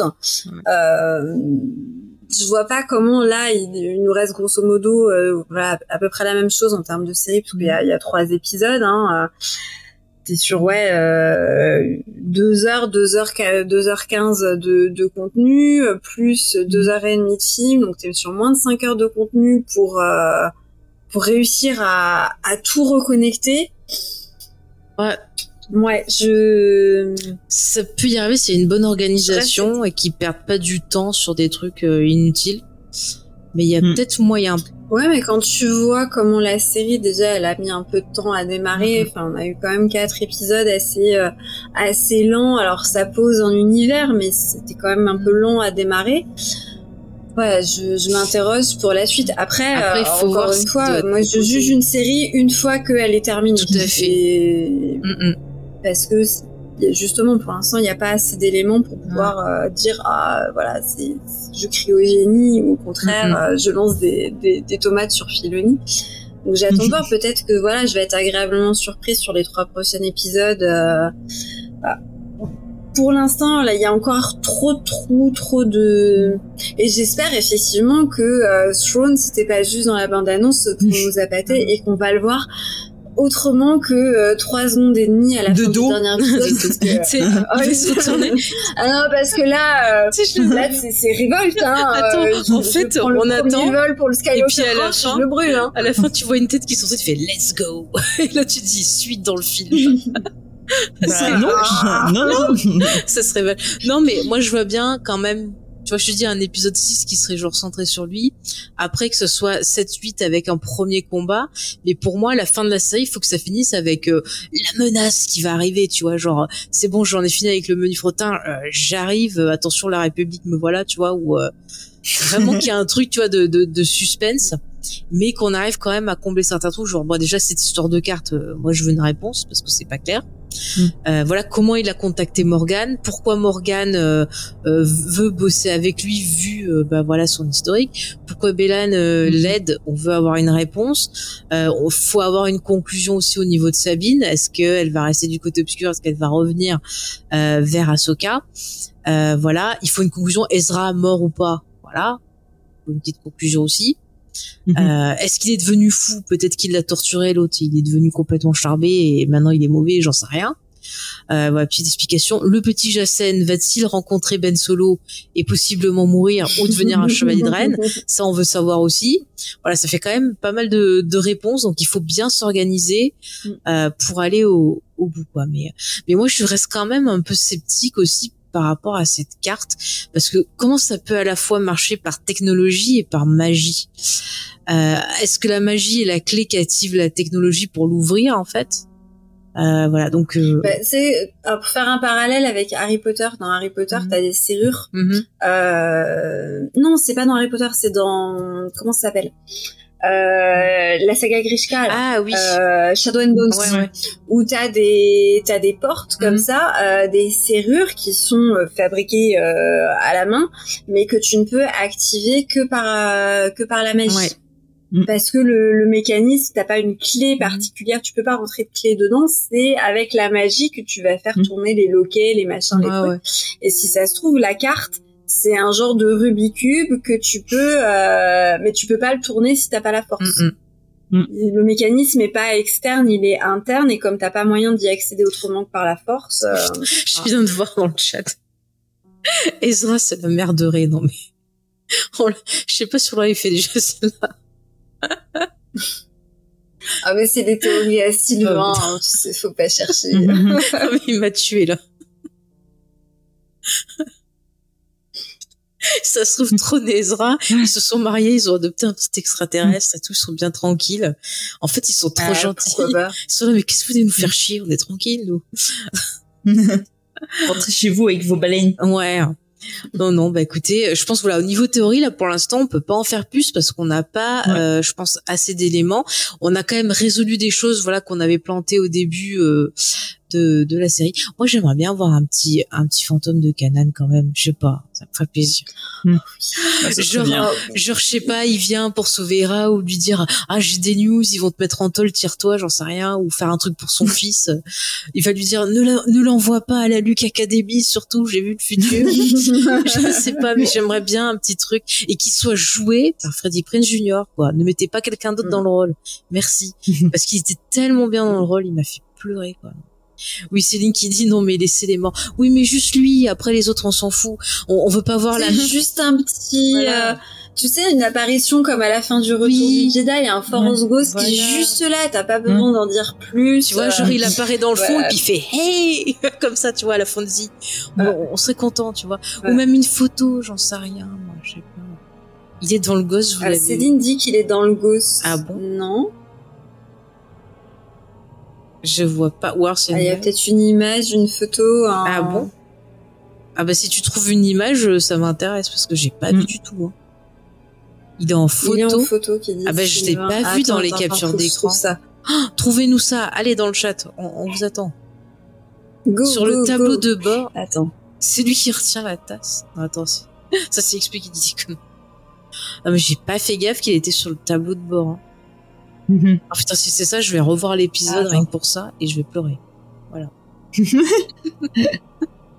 J'aime trop. D'ailleurs, Freddy Prince Jr., euh, je sais pas si vous regardez, mais il a un podcast, il fait des petites vidéos, je crois que c'est sur les réseaux sociaux ou il a sur sa chaîne YouTube. En tout cas, il faisait un podcast et c'est très sympa. C'est vraiment un gros gros amateur de, de pop culture, de jeux vidéo et tout. Donc euh, n'hésitez pas à aller voir son, son Instagram. Il fait beaucoup de cuisine aussi. Donc il aime bien la, la cuisine, souvent il met des petites Mm. recettes qu'il faisait ou des trucs qu'il goûte avec sa femme. Ah, mais c'est cool. Ah ouais, c'est trop chou. Ah, attends, j'ai trouvé un Ah. lien. Mais alors, j'ai l'image et je vois que dalle sur l'image. Ah merde. Alors, c'est un lien en anglais, il dit Yes, it's very real. Yes, it's small, but that's Ken and Jarrus. Ok. D'accord. Mais- Ah oui, si, ça y est, j'ai trouvé. Alors, Ah. je sais pas si je peux Euh, vas-y. partager. Euh... Envoie le lien dans le chat. Attends. Tu dois pouvoir mettre Ouais, un lien dans le chat. Ouais. Alors, attends, je vais mettre le lien de l'image. Ça sera plus simple que le lien de. Ah bah Céline, elle a été plus Et- rapide. Je sais pas Ouais. si on a la même. Alors attends, je vais essayer de, de voir si je peux. Et bien sûr, il veut pas que je clique dessus. Ah putain, faut avoir de bons yeux, hein. Alors attendez, je regarde ça aussi. Nous allons voir ça. Est-ce qu'on va pleurer? Si ça veut bien s'afficher. Il veut pas s'afficher. Bon bah voilà, je verrai pas. Putain, mais c'est du caca ce truc. Bon bah j'arrive pas à voir, il veut pas. Bon, alors si je vous décris l'image, en fait, il y a le, il y a le, le, le volant, enfin le guidon, le, j'ai le mot en anglais et pas en français comme d'habitude, Ah. le contrôle yoke de, du Ghost là. Mhm. Et euh, en fait, euh, t'as un cadran euh, devant et à côté du cadran, t'as une espèce de petite photo. Ah ça y est, je vois. ça fait penser un peu. Tu sais les photos euh, des soldats américains qui Mhm. mettent, euh, Ouais, je la vois. qui mettaient les photos de leurs copines là. bah ça fait à peu près le même format et donc c'est une image de c'est Canan Jarus. Mais il est habillé en, en parce qu'on dirait une image d'un. Bah, Je sais pas. Je sais pas s'il est habillé en canane sur euh, la photo, c'est juste un. Ça se trouve, c'est une image de Souviens-toi été dernier qui sont récupérées. Le Oh, mais c'est beau qu'elle ait une image de lui. oh. Ah, ça me fait de la peine, Ouais. ce pauvre petit qui a pas connu son papa. Oh là là. Non, il est pas pauvre. Ouais. Enfin, faut le savoir, hein, que c'est lui, hein. Ouais. Bah c'est ça. Si hein, on, avec reconnaît la, la forme, on reconnaît la forme du visage, mais on dirait pas. Ouais, on reconnaît la silhouette, canane. mais... On dirait qu'ils l'ont pris Ouais, d'ailleurs. vite quoi. fait. On est- Ouais, ils ont pris sur Google Images, hein, je crois. Ouais, ils ont pris. On dirait qu'il a un blouson. Attends, on, sait que c'est Canan parce que c'est le vaisseau Oui, d'Hera. oui, hein. c'est ça. Autrement, euh, ça pourrait être n'importe qui, hein, concrètement. hein. C'est peut-être le voisin, on sait pas. C'est peut-être le vrai père de l'enfant Terra. Et en fait, c'est pas du tout Canan. Ouais, c'est ça. Putain, c'est Chopper le père. Euh, ouais. Céline a mis un lien vers la photo de base, a priori. Ah. euh, et c'est une photo de Freddie Prince Jr. Ouais, mais il est en. Ouais, mais pas en canon, quoi. Non. Ah, c'est bien ce que je Ouais, disais. bon. Ouais, ouais. Ça se trouve, ils l'ont chopé d'un truc Voilà. comme ça. Attendez, je vais voir. C'est peut-être d'un autre film. Ah bah oui, c'est une photo à une première avec Sarah Michelle Gellar. Je sais plus pour quel film c'était. Ils ont coupé Sarah Michelle Gellar, mais je connais cette photo. Voilà, ce serait tout. Oui, oui, oui, oui, oui. Eh, je me demande si c'est pas une première de Scooby-Doo ou de Souviens-toi. Non, je pense que c'est une première de Scooby-Doo. En tout cas, c'est sûr, c'est Sarah Michelle Gellar qui est à côté. Ça a été coupé. Voilà. Oui, c'est une. Oui, c'est très post. J'essaierai de Bah, récupérer ouais, mais le ça, aurait été chaud quand même de, la voir, de le voir avec euh, Bah, une des, des inquisitrices, comme tu vois. c'était- Oh, mais En selfie. c'est bizarre, il a une photo avec une inquisitrice. Qu'est-ce qui se passe? C'était sa maîtresse, mais chut. Non, mais il aurait pu, tu vois, la production, ils auraient pu dire, tiens, habille-toi euh, en Canane, on prend une photo pour la série. Euh, Je suis sûr qu'il l'aurait fait en plus, hein. euh. Bon, bah, c'est Mm. pas grave. Mais on attend son fantôme maintenant. Allez. Voilà. Voilà. Bah, écoutez, je pense qu'on a fait le, le tour. Mais oui, on passe de, de- du Seigneur Anneaux à Scooby-Doo. C'est vraiment l'émission de, de toutes les références. Magnifique. Euh, mais en tout cas, j'espère qu'on vous a aidé à mieux euh, comprendre bah, l'épisode. Euh, voilà, j'espère que ça vous donnera envie de pourquoi pas le revoir, lui donner une chance. D'ailleurs, j'en- j'en profite euh, parce que j'ai vu voilà beaucoup de gens qui restent fermés à à la série qui lui donne pas sa chance en disant ah j'ai pas vu euh, j'ai pas vu Rebelle j'ai pas vu machin je vais rien comprendre et tout alors je suis d'accord qu'il y a des choses des fois qui nous euh, ont d'impact sur nous au niveau émotionnel parce qu'on est euh, on est voilà on a vu ces séries on aime ces personnages et tout. Mais moi je reste convaincue que vous avez dans la série Ahsoka les infos qui sont nécessaires à la compréhension des événements qui se passent là tout de suite euh, je veux dire de savoir qu'elle connaissait un clone qu'elle aimait bien qui s'appelait Rex c'est pas utile dans l'histoire pour l'instant par exemple. Euh, savoir euh, bah, voilà qu'ils ont vécu qu'ils ont vu des inquisitrices ou que que j'en sais rien moi qu'ils ont euh, qu'ils ont fait plein de trucs dans Rebels. C'est pas nécessaire pour ce qui se passe maintenant. Vous avez les des infos qui sont nécessaires à ce que vous avez là. C'est une série. On n'a pas toutes les réponses d'un coup. Vous voyez même nous qui avons vu les séries d'avant on n'a pas toutes les réponses et on est là pour les découvrir. Et j'ai envie de vous dire laissez la chance à la, à la série. Euh, prenez le temps d'attendre les réponses. Il faut pas vouloir toutes les réponses de suite. Ça, c'est un truc que j'ai vu maintenant qu'on a des séries qui sont diffusées tout le jour même. Ben, je vois, il y a des gens, ils ont plus du tout cette expérience qu'on avait nous quand on regardait un épisode chaque semaine, de d'attendre pour avoir des réponses. Parfois, on devait attendre plusieurs mois pour avoir la réponse à un truc qui était posé dans un épisode d'avant. Donc, j'ai envie de vous dire, apprenez la patience. Après, bien sûr, je ne dis pas qu'il faut absolument que vous aimiez ou quoi. Non, non. Si vous regardez la série que bah, vous l'aimez pas, ça arrive, c'est pas grave. Encore une fois, il faut pas non plus s'emporter parce que vous n'aimez pas la série et qu'il y en a qui l'aiment. Euh, encore une fois, Star Wars, euh, je vous l'ai dit, il y a plein de visions différentes. Il y a des gens qui préfèrent rester que sur euh, bah, le légende et c'est très bien. Il y a des gens qui aiment que le canon, c'est très bien aussi. Il y en a qui aiment tout, bah voilà comme moi. Moi, je, il y a plein de choses que j'aime, bah super. Les choses que j'aime pas, bah je les laisse de côté. Et voilà. Donc j'ai envie de dire, soyez euh, apaisés, soyez ouverts à la discussion et euh, et tout se passera très très bien. Et puis si vraiment voilà vous aimez pas la série, vous la mettez sur pause, vous allez voir le reste avant ou vous la regardez pas. Ne vous forcez pas non plus à vous faire du mal. Il faut que vous appréciez euh, l'univers. J'ai envie de vous dire, parce que moi ça me fait de la peine quand je vois des personnes qui se forcent à regarder la série alors que ça leur plaît pas. Et, et je trouve ça triste parce qu'il y a tellement d'autres séries à voir, tellement de trucs bien et tout. C'est triste de dire que vous perdez euh, une heure par semaine à regarder un truc que vous aimez pas autant aller euh, voir quelque chose qui vous plaît plus. Après, je dis pas que vous avez pas le droit de dire que vous aimiez pas non plus, hein, d'interpréter pas mal, mais je tenais à le dire parce que je trouve qu'il y a beaucoup de, de blocages, d'incompréhension, et euh, quand je vois un peu, que je fais le tour pour voir les commentaires, les théories, bah j'ai vu beaucoup de gens qui s'énervaient entre eux. Et voilà. Et je sais que moi, des fois, euh, pareil, c'est pas que je me suis énervée, mais je me suis sentie frustrée parce que j'avais l'impression que ben je discutais avec des gens et qu'ils écoutaient pas ce que j'avais à dire et qui restaient euh, bloqués sur ah moi j'aime pas parce que j'ai pas vu ça, mais qui écoutent pas les réponses quand on le, quand on répond à leurs questions. Et je trouve ça dommage aussi. Donc encore une fois, euh, Star Wars c'est de la passion, c'est de la bonne humeur. Donc profitez. Et si vous aimez pas, ben, il y a forcément autre chose dans le dans l'univers de Star Wars qui peut vous plaire ou tant pis, faites une pause, allez voir autre chose et revenez après. Mais euh, ne vous prenez pas la tête, surtout c'est important. Il y a déjà ces trucs euh, dramatiques dans le monde pour ça, donc euh, voilà. Je, je, tenais à le dire. J'espère qu'on mentionnera pas rigueur. ne m'envoyez pas des tomates. C'était vraiment, j'essayais euh, d'aplanir les choses. Euh, donc voilà, donc on a fait le tour. En tout cas, je vous remercie toutes les deux bah, de d'avoir été en ma compagnie pour cette belle discussion aussi. J'ai pris beaucoup de plaisir à revenir sur les épisodes. Euh, Léna, est-ce qu'on t'a apporté quand même des éclaircies? Parce que tu nous avais pas trop Ouais. ce qui t'avait un peu manqué ou Non, autre si, c'est que vraiment sur la partie Anakin et Ahsoka, je trouvais que ça manquait un peu de développement et j'avais eu du mal à saisir euh, le message que Dave Filoni voulait passer avec euh, avec cette partie-là et, euh, et même si pour moi ça aurait mérité d'être un peu plus poussé, Mhm. euh, je trouve que c'est quand même plus clair en tout cas en termes en termes de leçons et de messages. Ok. Mais c'est vrai qu'un épisode rien que sur ça, ça aurait été pas mal aussi. Mm. Et après, voilà, Mm. faire le reste après. Bon, écoutez, euh, voilà. Bah écoutez, alors pour la suite, euh, il y aura pas d'épisode, d'autres épisodes cette semaine.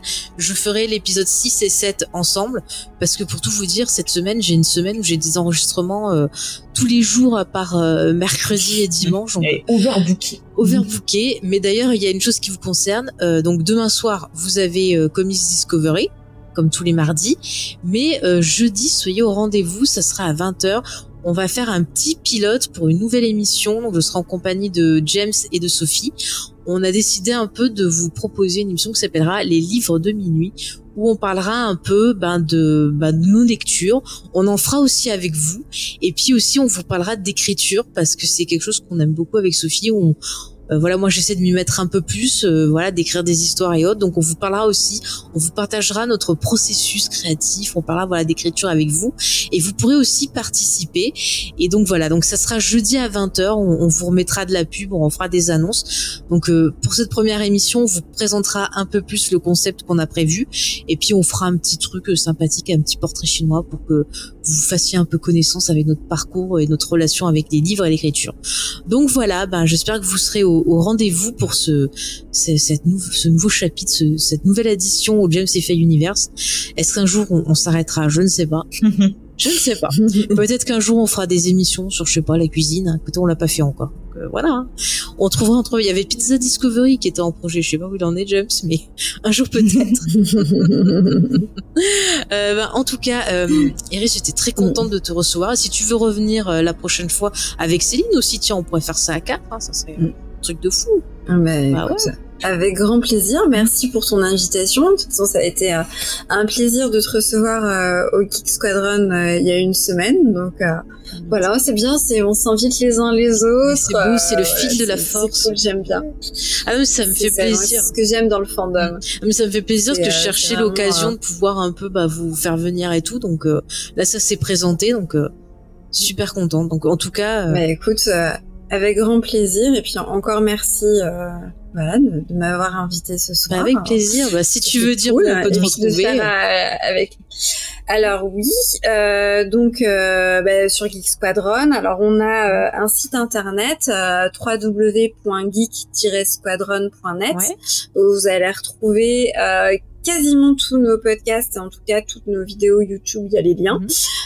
en fait, c'est notre c'est notre ligne tri si tu veux, il y a euh, les liens vers euh, vers les différents euh, services de streaming sur lesquels on peut nous retrouver, sur notre mhm. chaîne YouTube, etc.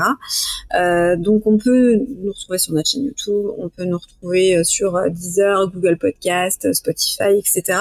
Sachant que sur la partie purement podcast, on n'a pas encore tout mis à jour, donc toutes nos émissions sont sur YouTube, mais certaines ne sont euh, pas euh, encore euh, écoutable mhm. simplement, mais regardable. Après, on nous retrouve sur Twitter, sur Facebook et sur Instagram.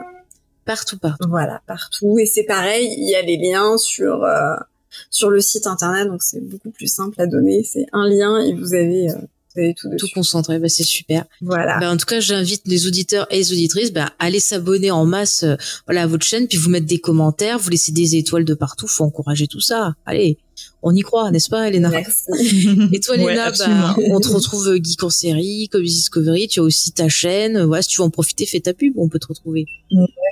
Bah donc comme tu l'as dit dans Comics Discovery et dans Geek en série euh, ponctuellement j'ai hâte qu'on mhm. démarre hein, de, de, nouvelles choses.